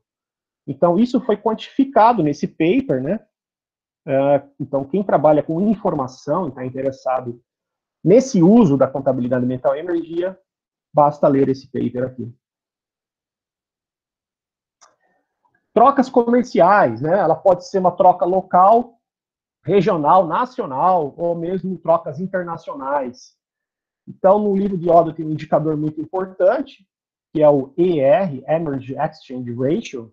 Então, ele faz uma relação do que está saindo né, do sistema de produção de bem ou serviço, aqui está barris de óleo sendo vendidos, e em contrapartida recebe-se dinheiro por essa venda. Tá? Então, esse indicador, basicamente, ele, ele quantifica se esse dinheiro é equivalente, se a energia desse dinheiro é equivalente a óleo que está sendo exportado. É isso que esse indicador faz. Ah, aqui só título de exemplo, eu coloquei o Brasil e os Estados Unidos, né? Então a gente percebe que ah, para gerar um dólar de troca entre esses países, o Brasil entrega 1,3 SEG em energia e recebe 0,8 SEG de energia. Então, é uma troca uh, considerada desbalanceada sobre a perspectiva em energia. Tá? Então, quem vai trabalhar com, com trocas comerciais, uh, a contabilidade mental e energia também é uma ferramenta poderosa. Bom, há uma série de, de relações, né, energia por dinheiro entre países, e a ideia do uso da energia para verificar essas trocas é sempre buscar parceiros comerciais que têm um MR parecido, tá? Que é relação SEG por dinheiro parecido. Então, por exemplo, se o Japão, que tem um MR bem baixo, quiser fazer troca com a China, que tem um MR ah, bem alto, o Japão vai sair ganhando nessa troca. Então, a China teria que fazer trocas comerciais com o Paraguai, com a Índia, e o Japão uh, com a Suíça, com a França, com a Alemanha, e assim por diante. Esses dados não estão atualizados, tá? Mas a ideia aqui é só falar um pouquinho desse conceito. Ah, tem aqueles que gostam de trabalhar com simulação também. Não é minha área de, de especialidade, né? Mas simulação é uma outra área que vem crescendo com o uso da contabilidade ambiental em energia também. O, professor Ortega gosta, né, tem uma certa aptidão a trabalhar com simulação. Então, a partir dos modelos que você desenha, você consegue obter as suas equações diferenciais das relações, né, mostrando uh, a variação dos estoques em função do tempo, você consegue calibrar esse modelo, validá-lo e depois você consegue simulá-lo. Tá? Aqui eu coloquei dois só a título de exemplo. Aqui eu tenho crescimento com duas fontes. Esse daqui basicamente representa a sociedade atual, né, que depende de petróleo e de energia não renovável numa escala bem menor, energia renovável numa escala menor. E aqui eu tenho o modelinho uh, presa-predador. Tá? E os modelos, uh, os gráficos resultantes, as relações, você pode simular, fazer cenários if, né? O que aconteceria se eu mudasse uma quantidade do meu estoque, etc, etc, e trabalhar com esses cenários. Para aqueles que gostariam de trabalhar com simulação, eu sugiro fortemente esse livro, que é de Odom também. Uh, Odom e a esposa dele, né? Elizabeth. Uh, Modeling for All Scales. Tá? Então, aqueles que gostariam de trabalhar com simulação, ele tem vários uh, mini modelos aqui dentro, mas que são muito úteis. Né? Você pode pegar um mini modelo e utilizar para representar alguma coisa similar que você esteja estudando. Bom, energia também pode ser utilizada, além de todos esses estudos de caso que eu falei e da simulação, para planejamento para o decrescimento. Né? Sabemos que no último século a sociedade, tudo vem crescendo, né? o desenvolvimento da sociedade, população, industrialização, uh, uso de fertilizantes, o PIB, tudo vem crescendo, crescendo, crescendo, mas esse crescimento é baseado numa fonte de energia não renovável, basicamente petróleo. E a gente sabe, né, que o petróleo já alcançou o seu nível, esse, esse trabalho aqui do Bard mostra que as novas descobertas de reservas uh, mundial já foram feitas, né? não tem novas descobertas, na verdade. E cada vez mais se demanda mais energia para pegar esse petróleo mais, prof, mais profundo, né? o próprio pré-sal é um exemplo disso. Ah, então a gente não vai ter mais essa quantidade de energia disponível para sustentar esse crescimento. E depois, o que acontece então quando a gente não tem mais energia para sustentar o crescimento? A gente vai enfrentar o que nós chamamos de decrescimento, tá? Decrescimento. E esse livro também de Odom, eu sugiro que vocês quem quiser trabalhar nesse assunto de políticas públicas, né, planejamento para o decrescimento, vocês podem lê-lo. Inclusive, se eu não estou enganado, o professor Ortega, da Unicamp, ele traduziu esse livro para português, tá? Tem esse livro disponível em português também. Mas a ideia por trás do decrescimento é que uh, os business, business as usual, né, os negócios como são feitos, não pode ser mais um modelo utilizado para desenvolvimento. Precisamos de uma nova economia e reconheça o valor real dos bens e serviços. Por que não a economia baseada em energia? Precisamos considerar uma visão sistêmica de nosso mundo. Relações natureza e homem, saber que o homem está dentro da natureza, e a natureza é que sustenta tudo o que acontece aqui no planeta. O crescimento é limitado. Não podemos crescer indefinidamente. E os capitais, né, social, natural, uh, econômico, uh, eles não são substituíveis, como a maioria dos economistas, né, a economia clássica considera. A ideia, então, é substituir quantidade por qualidade, né? buscar outros conceitos do que seria vida, não somente de consumismo, estilo de vida, luxúria, mas buscar outras, outros aspectos importantes, né? como ética, como conhecimento, as relações de amizade, família, etc. Então, a contabilidade ambiental e energia ela pode ajudar a nos prepararmos para o decrescimento. De que forma? Avaliando sistemas mais sustentáveis, aqueles sistemas que demandam, menos recursos não renováveis, e falar para a sociedade: olha, se você produzir carne usando esse modelo aqui, é mais sustentável. Então, quando a gente enfrentar o decrescimento, uh, o impacto nosso, né, social, não vai ser tão grande. Agora, se a gente continuar dos mesmos sistemas de produção e consumo, então o impacto vai ser mais uh, um pouco mais forte, né, mais sentido.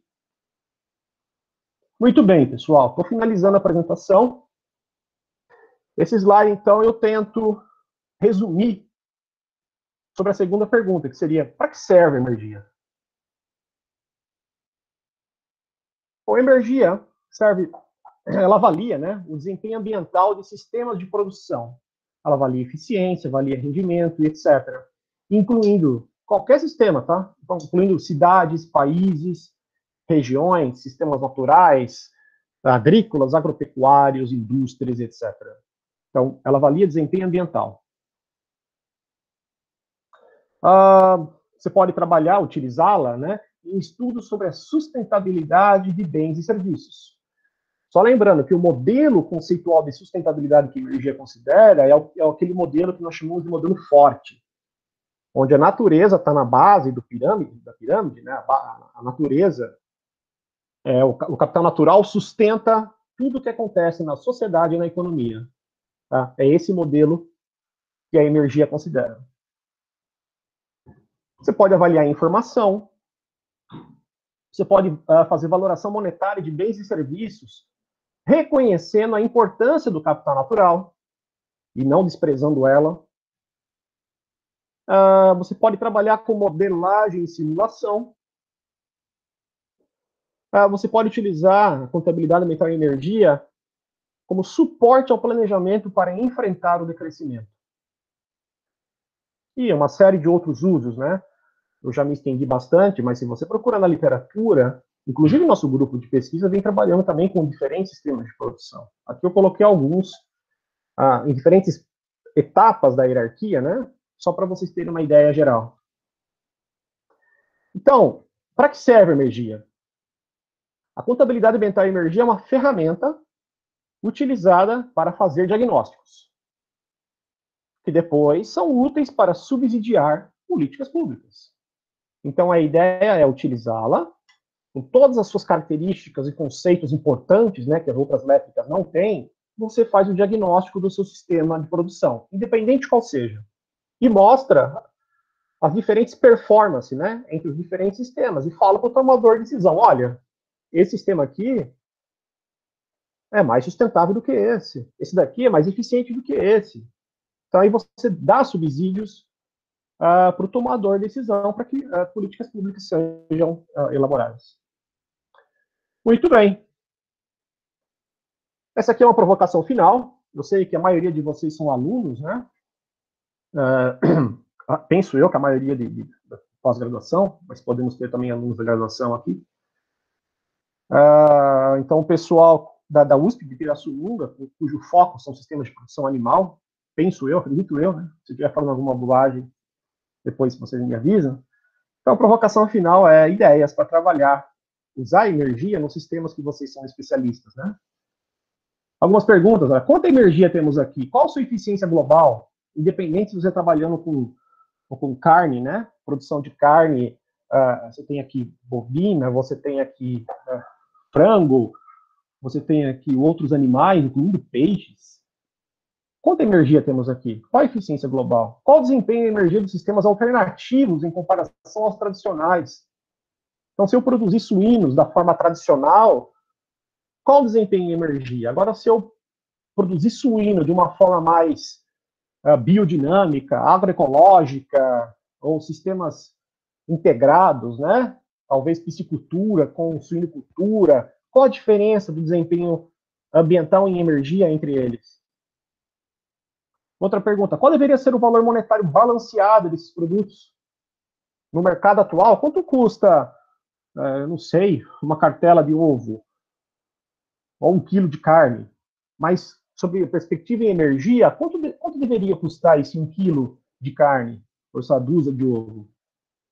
Uh, quais, quantos benefícios em grande escala poderiam resultar na substituição dos sistemas tradicionais por alternativos? O Brasil é um dos maiores produtores de carne no mundo.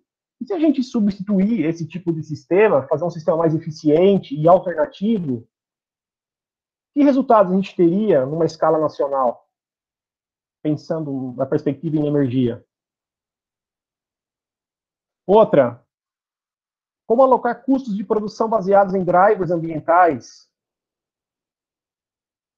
geralmente a gente trabalha com as avaliações econômicas, né, e a gente aloca alguns custos utilizando alguns drivers de consumo, tempo demandado, etc, etc. Mas se você usar alguns drivers de energia, drivers ambientais, como seria o resultado econômico final dessa minha planilha, dessa minha contabilidade? Então aqui é só uma provocação, né, algumas ideias. Talvez até nós temos alguns alunos já trabalhando em alguns aspectos aqui colocados. Muito bem, pessoal, eu falei bastante já. Eu finalizo a minha apresentação aqui. Eu gostaria de agradecer, então, a, a comissão organizadora do evento, Diálogos no LAI, e também, a, principalmente, ao professor Augusto Gameiro, né, por ter me convidado e fazer, então, com que essa nossa troca de experiências, essa nossa comunicação se fortaleça, para que a gente avance na ciência, uh, principalmente no, uh, focada em energia. Muito bem, então agora eu passo a palavra ao Rafael, moderador, para as próximas etapas. Obrigado, obrigado a todos. Muito obrigado, professor. É, temos aqui algumas perguntas. Excelente apresentação. Ah, Vitória, você pode fazer a primeira, por favor? Posso sim. É, boa noite a todo mundo. Parabéns, Fene, pela palestra. A primeira pergunta é da Belni. Podemos dizer que o ser humano é um dos grandes tocadores e transformadores de energia? Uma pessoa que tem maior acesso à informação, conhecimento. Cientistas, por exemplo, seus serviços, são exemplos de energia? Bom, talvez só, deixa só, uma, só um pouquinho, Fernando, deixa eu só dar uma sugestão para você e para todos. Se você quiser tirar os slides agora, até convidar todas as pessoas que quiserem abrir as suas câmeras, para que a gente possa se enxergar. Fiquem à vontade, tá? E muito obrigado, Fene, foi muito jóia, você foi muito eficiente, né? Apresentou muita coisa em pouco tempo, é um assunto complexo, então foi muito rico, foi ótimo, tá? Então, só queria convidar as pessoas que quiserem abrir a câmera, até para a gente poder se enxergar um pouco melhor, fiquem à vontade. Desculpa interromper. Ok. Bom, agora acho que eu parei a, o compartilhamento, vocês estão me vendo, né? Ótimo, então tá bom.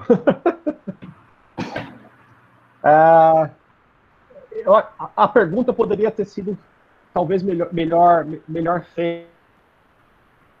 Eu não sei se eu entendi corretamente. Eu vou tentar dar uma, eu vou tentar dar uma, uma resposta, mas se eu não, se a minha resposta não for coerente à pergunta, o que a pessoa queria entender, por favor, refaça a pergunta, tá?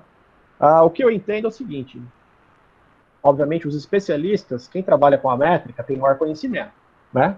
Os cientistas, nós, estudantes que desenvolvemos projetos, temos maior conhecimento não só sobre a métrica, como também a nossa maturidade de vida e científica, a gente sabe, pelo menos, espero eu, sabe o que seria melhor, uh, futuro melhor, né? O futuro melhor para o desenvolvimento da nossa sociedade. Que seria um desenvolvimento sustentável.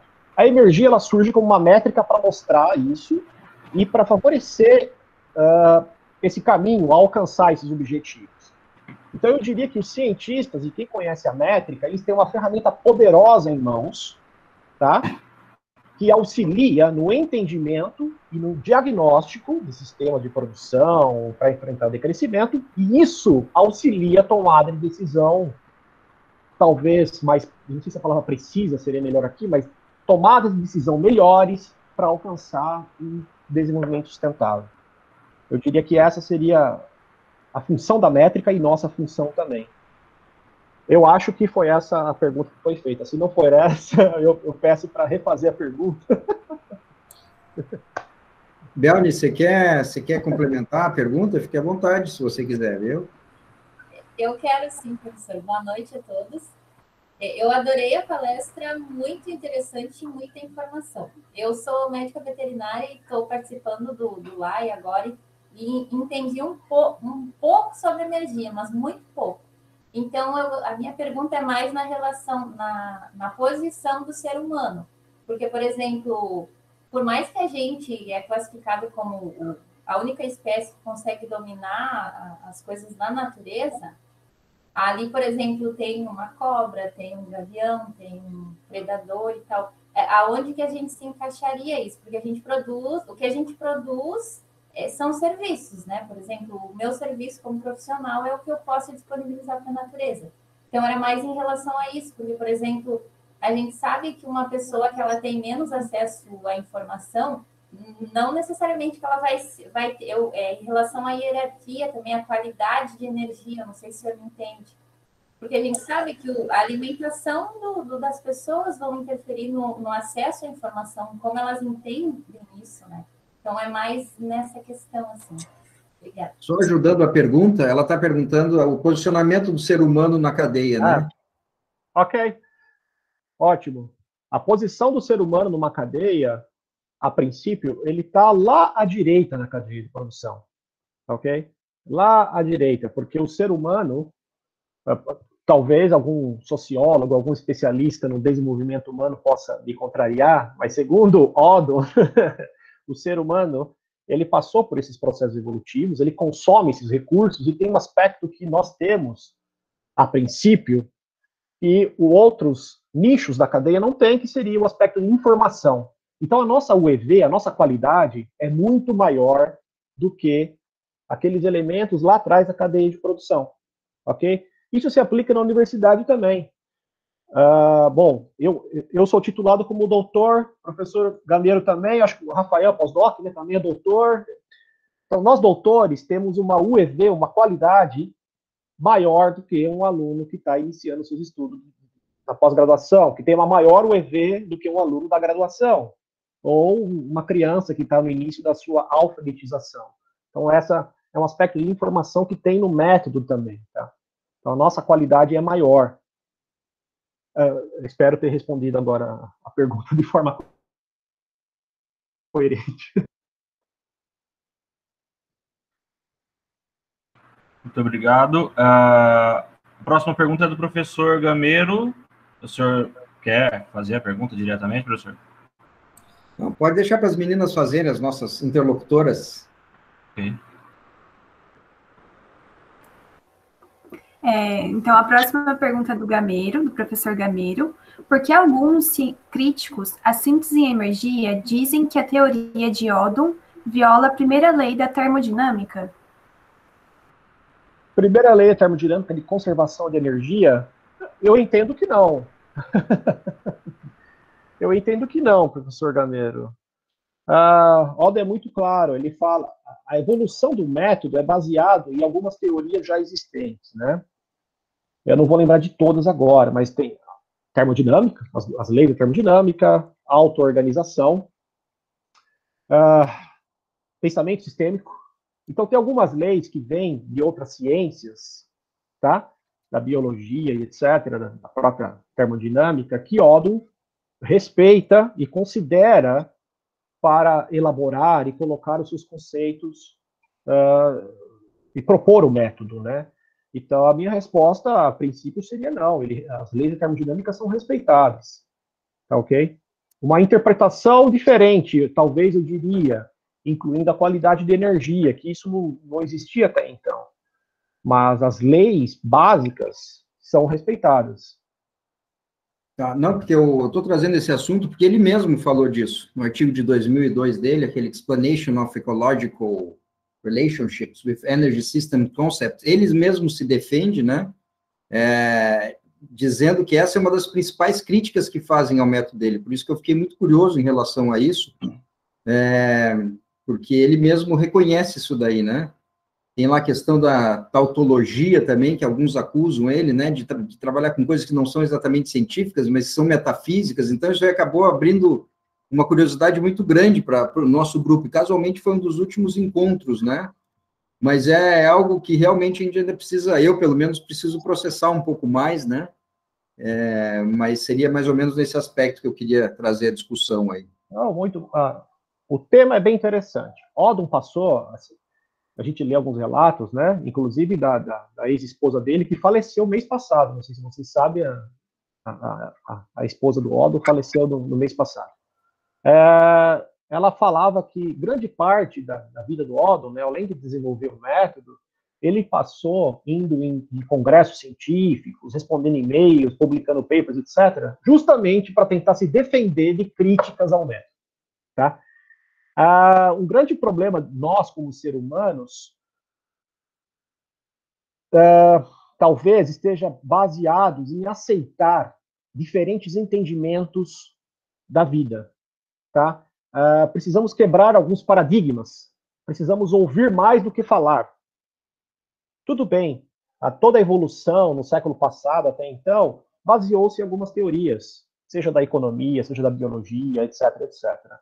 Então, Oddo ele chega num certo momento de tentar mostrar uma coisa diferente. Então, a princípio, né, os mais clássicos e mais tradicionais, eles não aceitam a princípio. Falam, não, não, não é assim que funciona a coisa. Mas o entendimento, né, como cientistas principalmente, a gente tem que saber ouvir e tentar ver as coisas de modo diferente.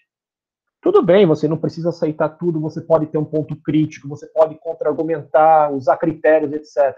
Agora, você precisa saber ouvir, você precisa saber entender as perspectivas diferentes do pesquisador, né? Tem alguns, bom, o professor Gameiro citou agora, então tem uma meia dúzia de papers muito interessantes que falam justamente sobre isso. Inclusive, o Mark Brown é, é coautor de alguns, onde eles colocam assim, Principais críticas à contabilidade ambiental e energia. Ponto 1. Um, a energia fala que é isso, que é isso, que é isso. E tem a resposta do lado. A energia fala que contraria leis, não sei o quê. Tem a resposta do lado. Eu não vou lembrar de todas agora, claro, né? Se eu tivesse lido esse paper agora há pouco, eu lembraria. Mas há, há alguns papers, sim, justamente colocando ponto a ponto, debatendo, né?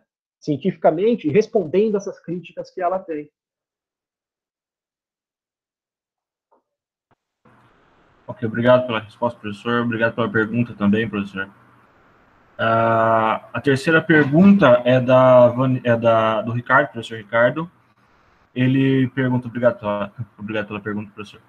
É, como unir a energia com as outras metodologias de análise de impacto ambiental?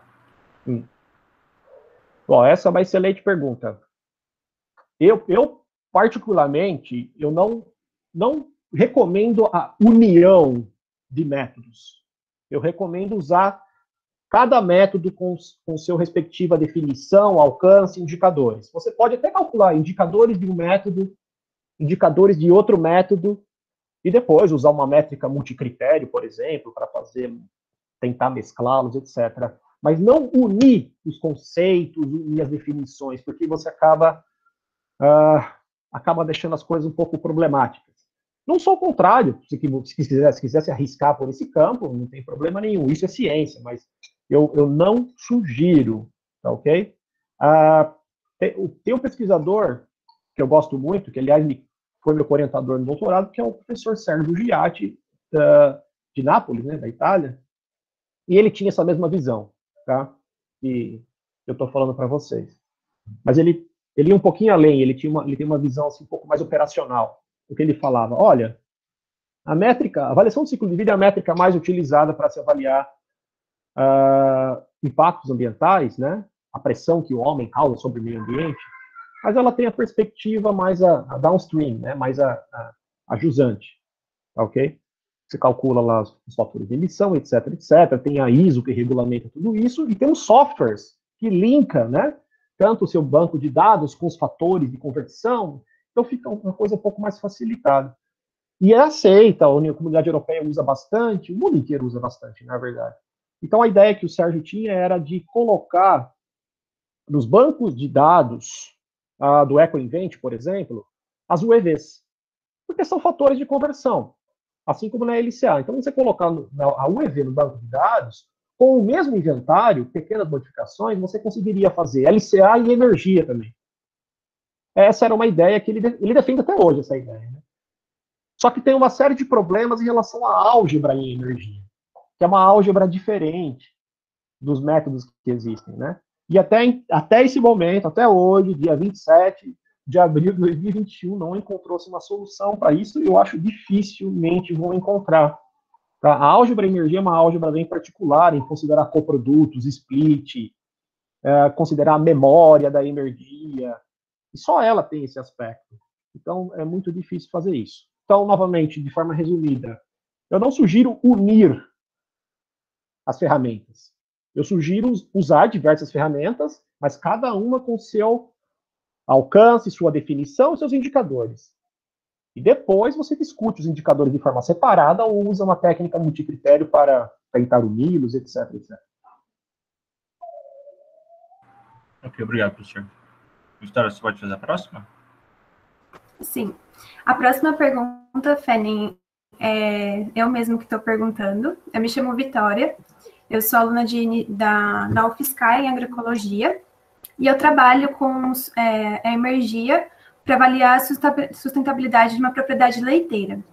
E a minha pergunta vai no sentido se existe alguma fronteira ou algo a se aprimorar ou melhorar, melhorar na energia.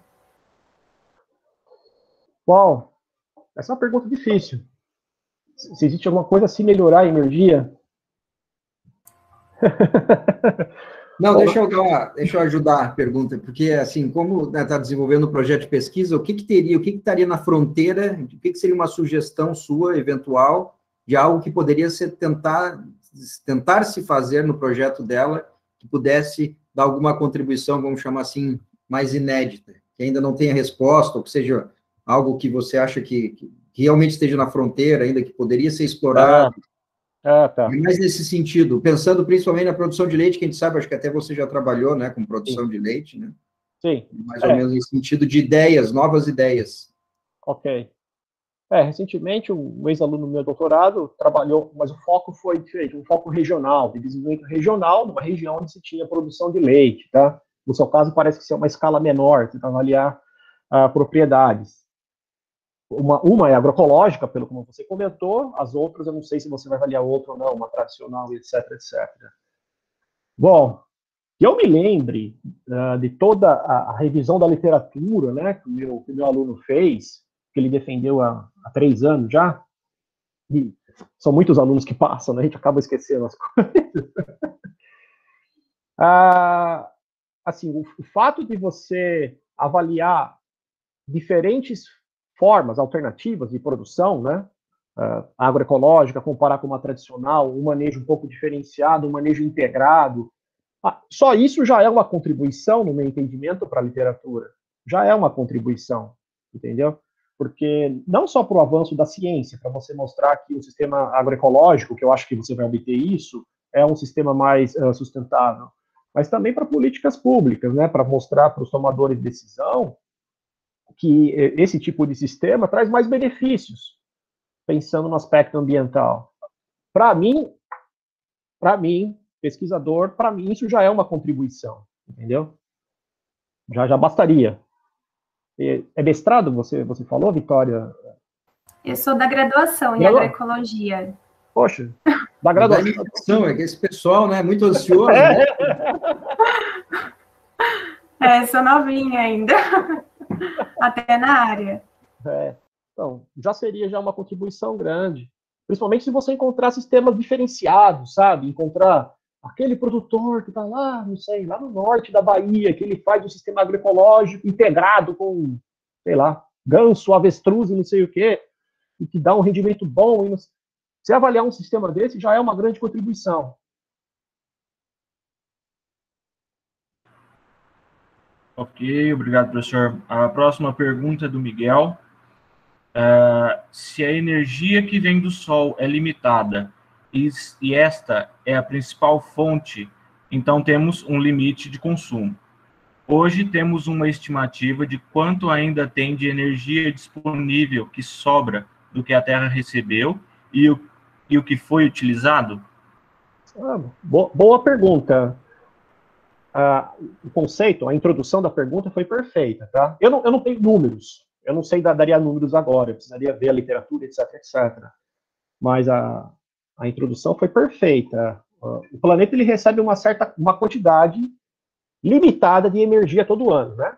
Então a gente tem as três fontes que são a base, né? A gente chama de baseline energia, que é a radiação solar, a, a força do movimento das marés e a energia energia interna da Terra. São essas três fontes de energia que sustentam tudo o que acontece aqui. E esse valor é um valor fixo, tem pequenas variações, mas é um valor fixo por ano. Essas três fontes falam assim: Tó, planeta, você tem essa quantidade aqui, ó, X de energia para sustentar tudo que você faz. Ok? O que acontece? Acontece que 400 anos atrás, tinha pouca, poucas pessoas, pouco ser humano do planeta, né?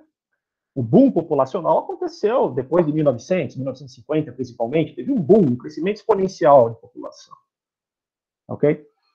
Então, bem antes, toda essa energia, há milhões de anos, ela sempre chegou no planeta. Todo ano entregava, todo ano entregava.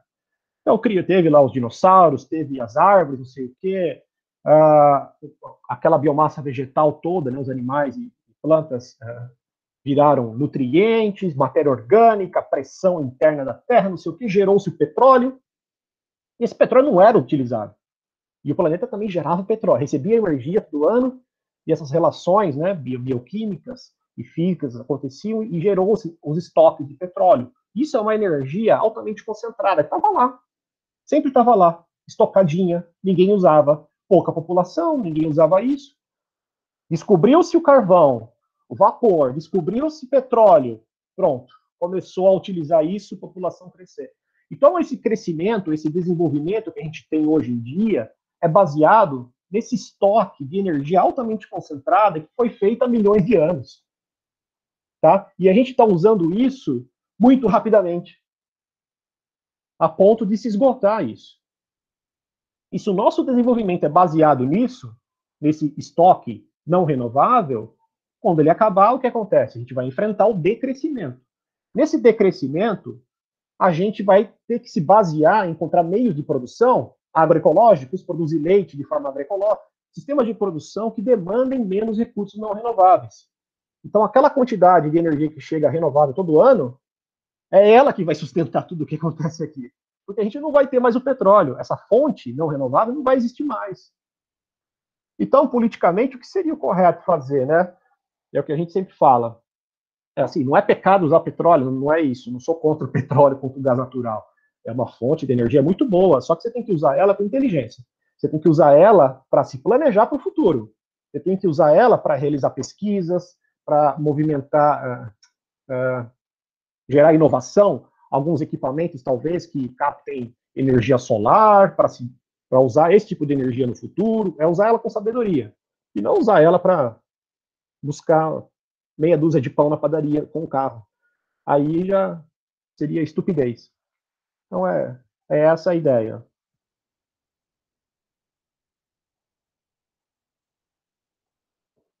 Vitória, você pode fazer a próxima, a próxima? pergunta? Posso sim.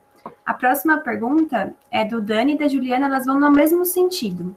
Então, a do Dani é: por meio da valoração que dá a síntese em energia aos produtos e serviços, é possível transformar esse valor energético em dinheiro? E se sim, eu posso dizer que desse jeito teria um valor real monetário do bem produzido? Sim. Os economistas que estão na sala agora desliguem, saiam da sala. Tá vendo? Essa mudança de paradigma. A nossa teoria na ciência econômica, ela surgiu de uma forma, vem sendo utilizada até então, de uma forma de se dar valor, reconhecer valor, disposição a pagar, etc, etc. Odom está propondo uma outra forma. Alguém pode dizer, não, mas o que Odom propõe é um absurdo. Aí eu perguntaria, por que absurdo? Porque o que a economia tradicional, as ciências econômicas propõem é correto e o que Odom propõe não é correto? Onde, onde estão as diferenças, os problemas científicos aí? Qual é o problema? Então, respondendo à pergunta, eu, eu, diria que sim, é uma alternativa. Vem sendo trabalhado, tem gente, tem gente, né? Se você encontrar na literatura, dá para encontrar na literatura científica uh, trabalhos a esse respeito de uma valoração. Uh, eu não sei se o termo mais adequado, tem que usar os termos de forma correta, né? mais balanceada ou com a perspectiva ambiental, mas essa valoração monetária por meio da energia. Isso pode ser feito de forma operacional. Aliás, é bem fácil fazer isso. Né? A gente faz a, contabilidade metal energia e se converte a energia em fluxo monetário. Tá? Então, é possível.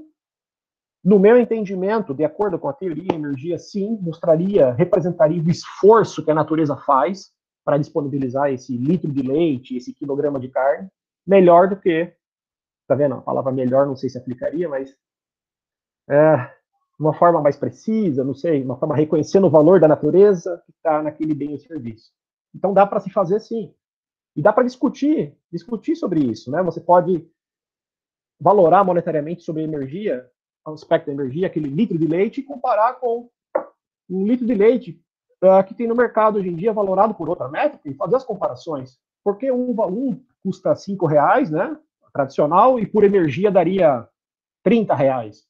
Não, 30 reais é absurdo. Por que é absurdo? Por quê? Eu estou usando uma métrica científica que tem uma definição, um alcance, uns conceitos e me dá esse valor. Você usa uma outra métrica, outra definição, outro alcance que te dá um valor. Porque a sua é correta e a minha é incorreta. Então, esse tipo de discussão pode ser feita. Aliás, é bem interessante. É, deixa eu até aproveitar, Fene, porque como a gente tem vários jovens aí, vários de pós-graduação, né, procurando temas de pesquisa, na minha forma de ver, este é um dos pontos, eu acho que mais importantes para a produção agropecuária e mais ainda para a produção animal. Ah, nós já temos, são poucos ainda, temos praticamente dois trabalhos prontos nesse sentido, mas claramente a gente já observa que a, é, o, o valor, né, o preço, digamos assim, ou o custo, o valor de mercado dos nossos produtos estão muito, muito, muito, muito aquém do que seria o valor, né, o valor correto, o valor da verdadeira riqueza incorporada aos produtos de origem animal. Na prática, o que está acontecendo? Na prática, né, o setor é um grande é, doador de energia de graça né, para o resto da sociedade. É, isso tem uma série de implicações, inclusive de políticas públicas e de uma série de coisas, inclusive de, do bem-estar dos produtores, né? Porque claramente o setor, o setor, é, ele entrega, né, muita energia e recebe muito pouca remuneração isso. em troca. Então, assim, usar os dois métodos, né, o método da economia neoclássica, que, enfim, custo de produção dos produtos, ou a, só a comparação direta com o preço de mercado, com o método da síntese de energia, isso já vai nos mostrar muito claramente como esses, esses, esses produtos estão com preços defasados, né? Então, eu acho que isso é uma, essa, é, é, essa possibilidade é muito importante para nós da produção animal. Como tem vários colegas aqui, eu acho que esse é um tema extremamente rico para todos que têm interesse em trabalhar com isso. Eu queria fazer esse, esse comentário. E um outro comentário, até se você me permite, que eu sempre gosto de falar para os meus alunos de economia, né? O professor Odom realmente ele é, era impressionante, né? Porque ele já é considerado, dentro da própria economia, como um dos fundadores da economia ecológica, mesmo não sendo economista, né? Então, claro, ele disputa lá com Georgescu Reagan, né, que é o pai da economia ecológica, inclusive eles não se davam muito bem, né, mas é, é, é, tão importante a colaboração que ele deu e tão, tão forte, assim, tão né, bem fundamentada do ponto de vista lógico-científico, que ele é reconhecido já na economia como um dos pais da economia ecológica. Né? Então, eu acho que cada vez mais vai se ouvir falar dele, não só na biologia, enfim, né, é, na biofísica, mas também dentro da economia, porque ele já vem sendo respeitado. Ou seja, a proposta dele é uma proposta muito bem fundamentada, né? Eu concordo. Ainda mais, é por isso que esse tipo de, de atividade que nós estamos fazendo hoje é muito importante, né?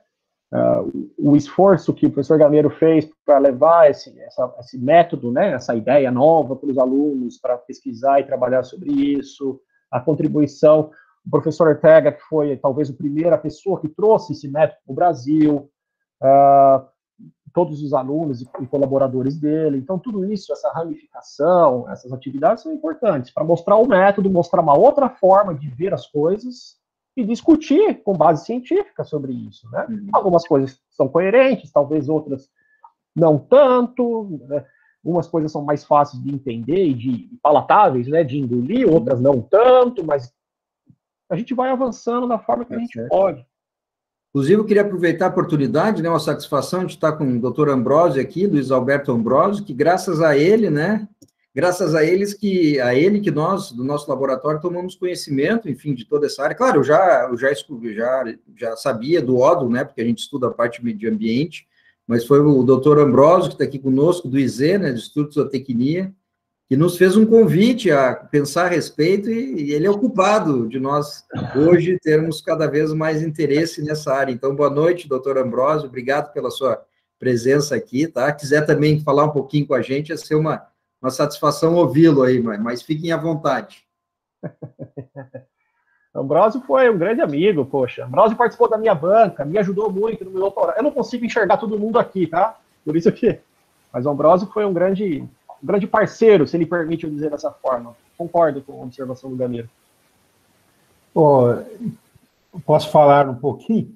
Só agradecer claro, aí. Por favor, doutor Ambrosio, por favor. Mas o, o, o, mérito é de vocês, né, que, que estão abertos para enfrentar o desafio de novos estudos, novas metodologias, né?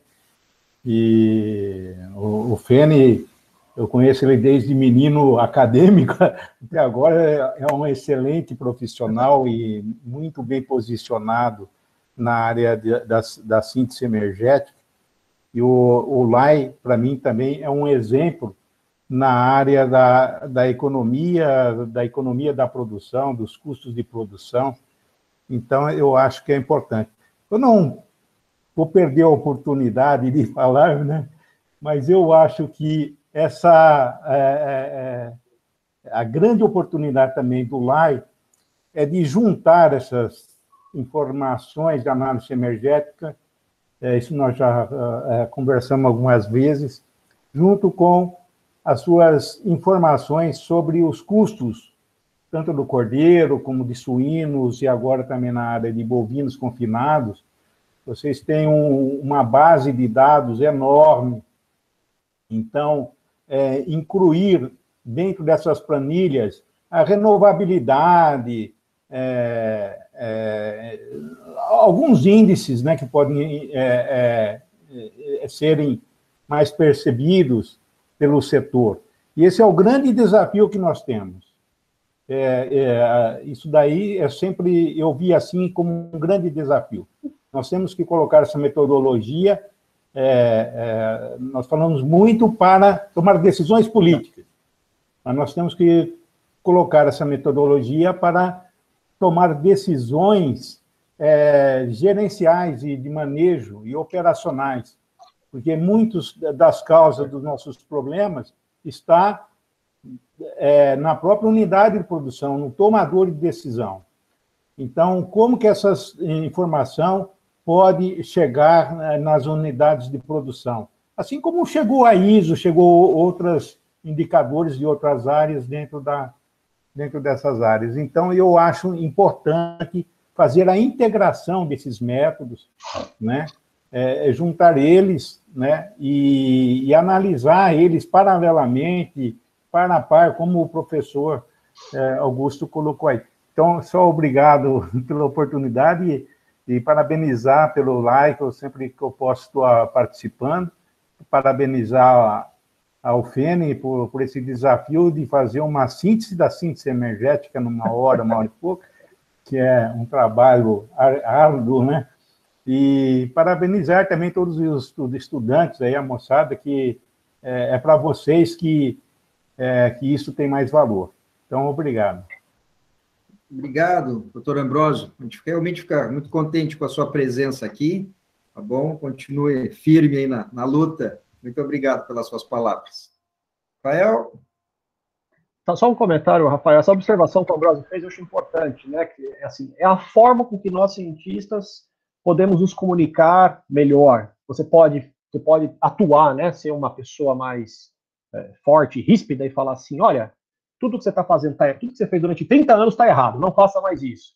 Possivelmente aquele produtor vai simplesmente ignorar o que você está falando, né? Agora, se você fala, olha, que tal se a gente acrescentar aqui na sua planilha uma coisinha a mais? Que tal se a gente, metade desse passo seu que você fizer de uma forma diferente, fazer um experimento? Então, essa forma menos agressiva funciona não só na vida real, como na ciência também, tá? Então, é, é uma postura que eu, eu, eu apoio. Eu também tento agir dessa forma. Tá? Eu tento agir dessa forma. Ok, obrigado, professor, pelos comentários. Obrigado, professor Ambrosio. É, aproveitando o gancho da última pergunta feita pelo Dani, a, a Juliana Vieira ela pergunta: é, temos alguma perspectiva da valoração dos produtos através da energia se tornar uma realidade? Hum. Esse seria um desejo, Juliana. ah, é difícil responder. Eu acho a curto, a curto e médio prazo eu acho muito difícil, tá? A longo prazo eu espero que sim a curto e médio prazo, eu diria que não. O ser humano é uma pessoa muito complicada, né? A gente geralmente age só quando o problema está tá, tá atrapalhando a gente, está encostando, está perto da gente. Durante meio século, todos os cientistas falaram: pare de usar combustível fóssil. Porque além de ele vai, ele vai acabar e você vai quebrar, né, não vai conseguir manter o, o seu crescimento, ele gera uma série de poluentes gasosos, uma série de problemas ambientais, etc, etc. Ninguém ligava o lobby forte do petróleo, as montadoras de carro, etc, etc. Agora, chegamos em 2021, se eu não estou enganado, há um mês, dois meses atrás, foi que lá o primeiro-ministro do Reino Unido falou: em 2030, a partir de 2030, não vamos ter mais nenhum carro movido aqui no Reino Unido a combustível fóssil. Por que, que tomou-se essa decisão somente agora? Penso eu que foi devido à pressão mudanças climáticas, mas também a pressões de preço de petróleo que está acabando, etc, etc. Por que não tomou-se essa decisão 30 anos atrás? Então, o ser humano é um, é um bicho estranho. A gente, a maioria das pessoas, né, só tomam decisões quando aquele problema está atingindo a gente, tá? Então, a longo prazo, espero eu, Juliana, agora a médio e curto prazo, dificilmente.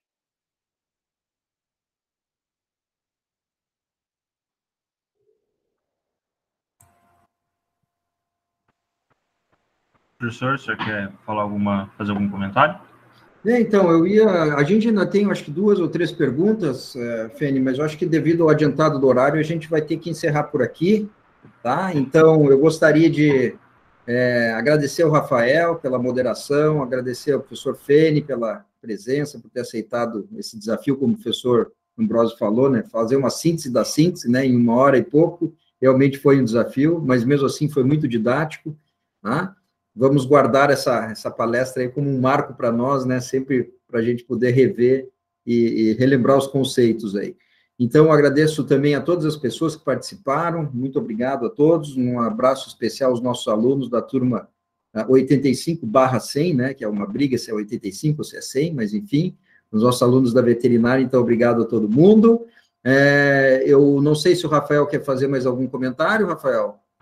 Não, só quero agradecer ao professor por ter aceito né, o convite e, e é, eu participei das, eu participo das aulas dele vejo a didática dele impressionante. Né, então é sempre uma boa oportunidade poder acompanhar. É jóia. Obrigado, Rafael, mais uma vez. E, professor Fene, aqui o esquema é assim, ó. Você vai fazer o encerramento, tá? Então, vou já me despedir de todo mundo agora, me despeço de você, se cuide aí da Covid, por favor, tá? E o encerramento é contigo aí. Uma boa noite a todos, a todas, fiquem em paz. Ok.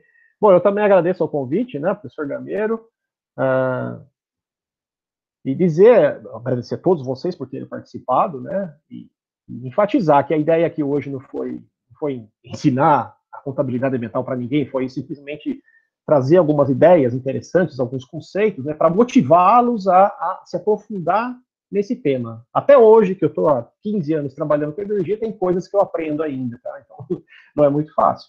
Mas esse tipo de colaboração é muito importante. O nosso grupo né, de pesquisa está aberto a, a, contatos, o professor Gameiro sabe disso, o professor Gameiro me convidou, inclusive, eu participei de duas bancas, né, do do Dani, que eu me lembro, da outra menina, não lembro agora, desculpe, mas eu tô. A ideia de colaboração é muito importante, tá? Beatriz. Beatriz, isso, desculpa, eu não lembrava o nome dela. Então, é, trata-se de um início de colaboração, eu espero que a gente possa se aprofundar ainda mais, né, e fazer com que o, o grupo de pesquisa de vocês aí, da USP de Pirassununga, possa a considerar, assim, sim, energia como uma métrica importante também nos projetos de pesquisa de vocês, tá? Então, estamos abertos, vamos continuar mantendo contato, e avançar e colaborar na ciência na medida do possível. Obrigado, obrigado a todos. Boa noite a todos.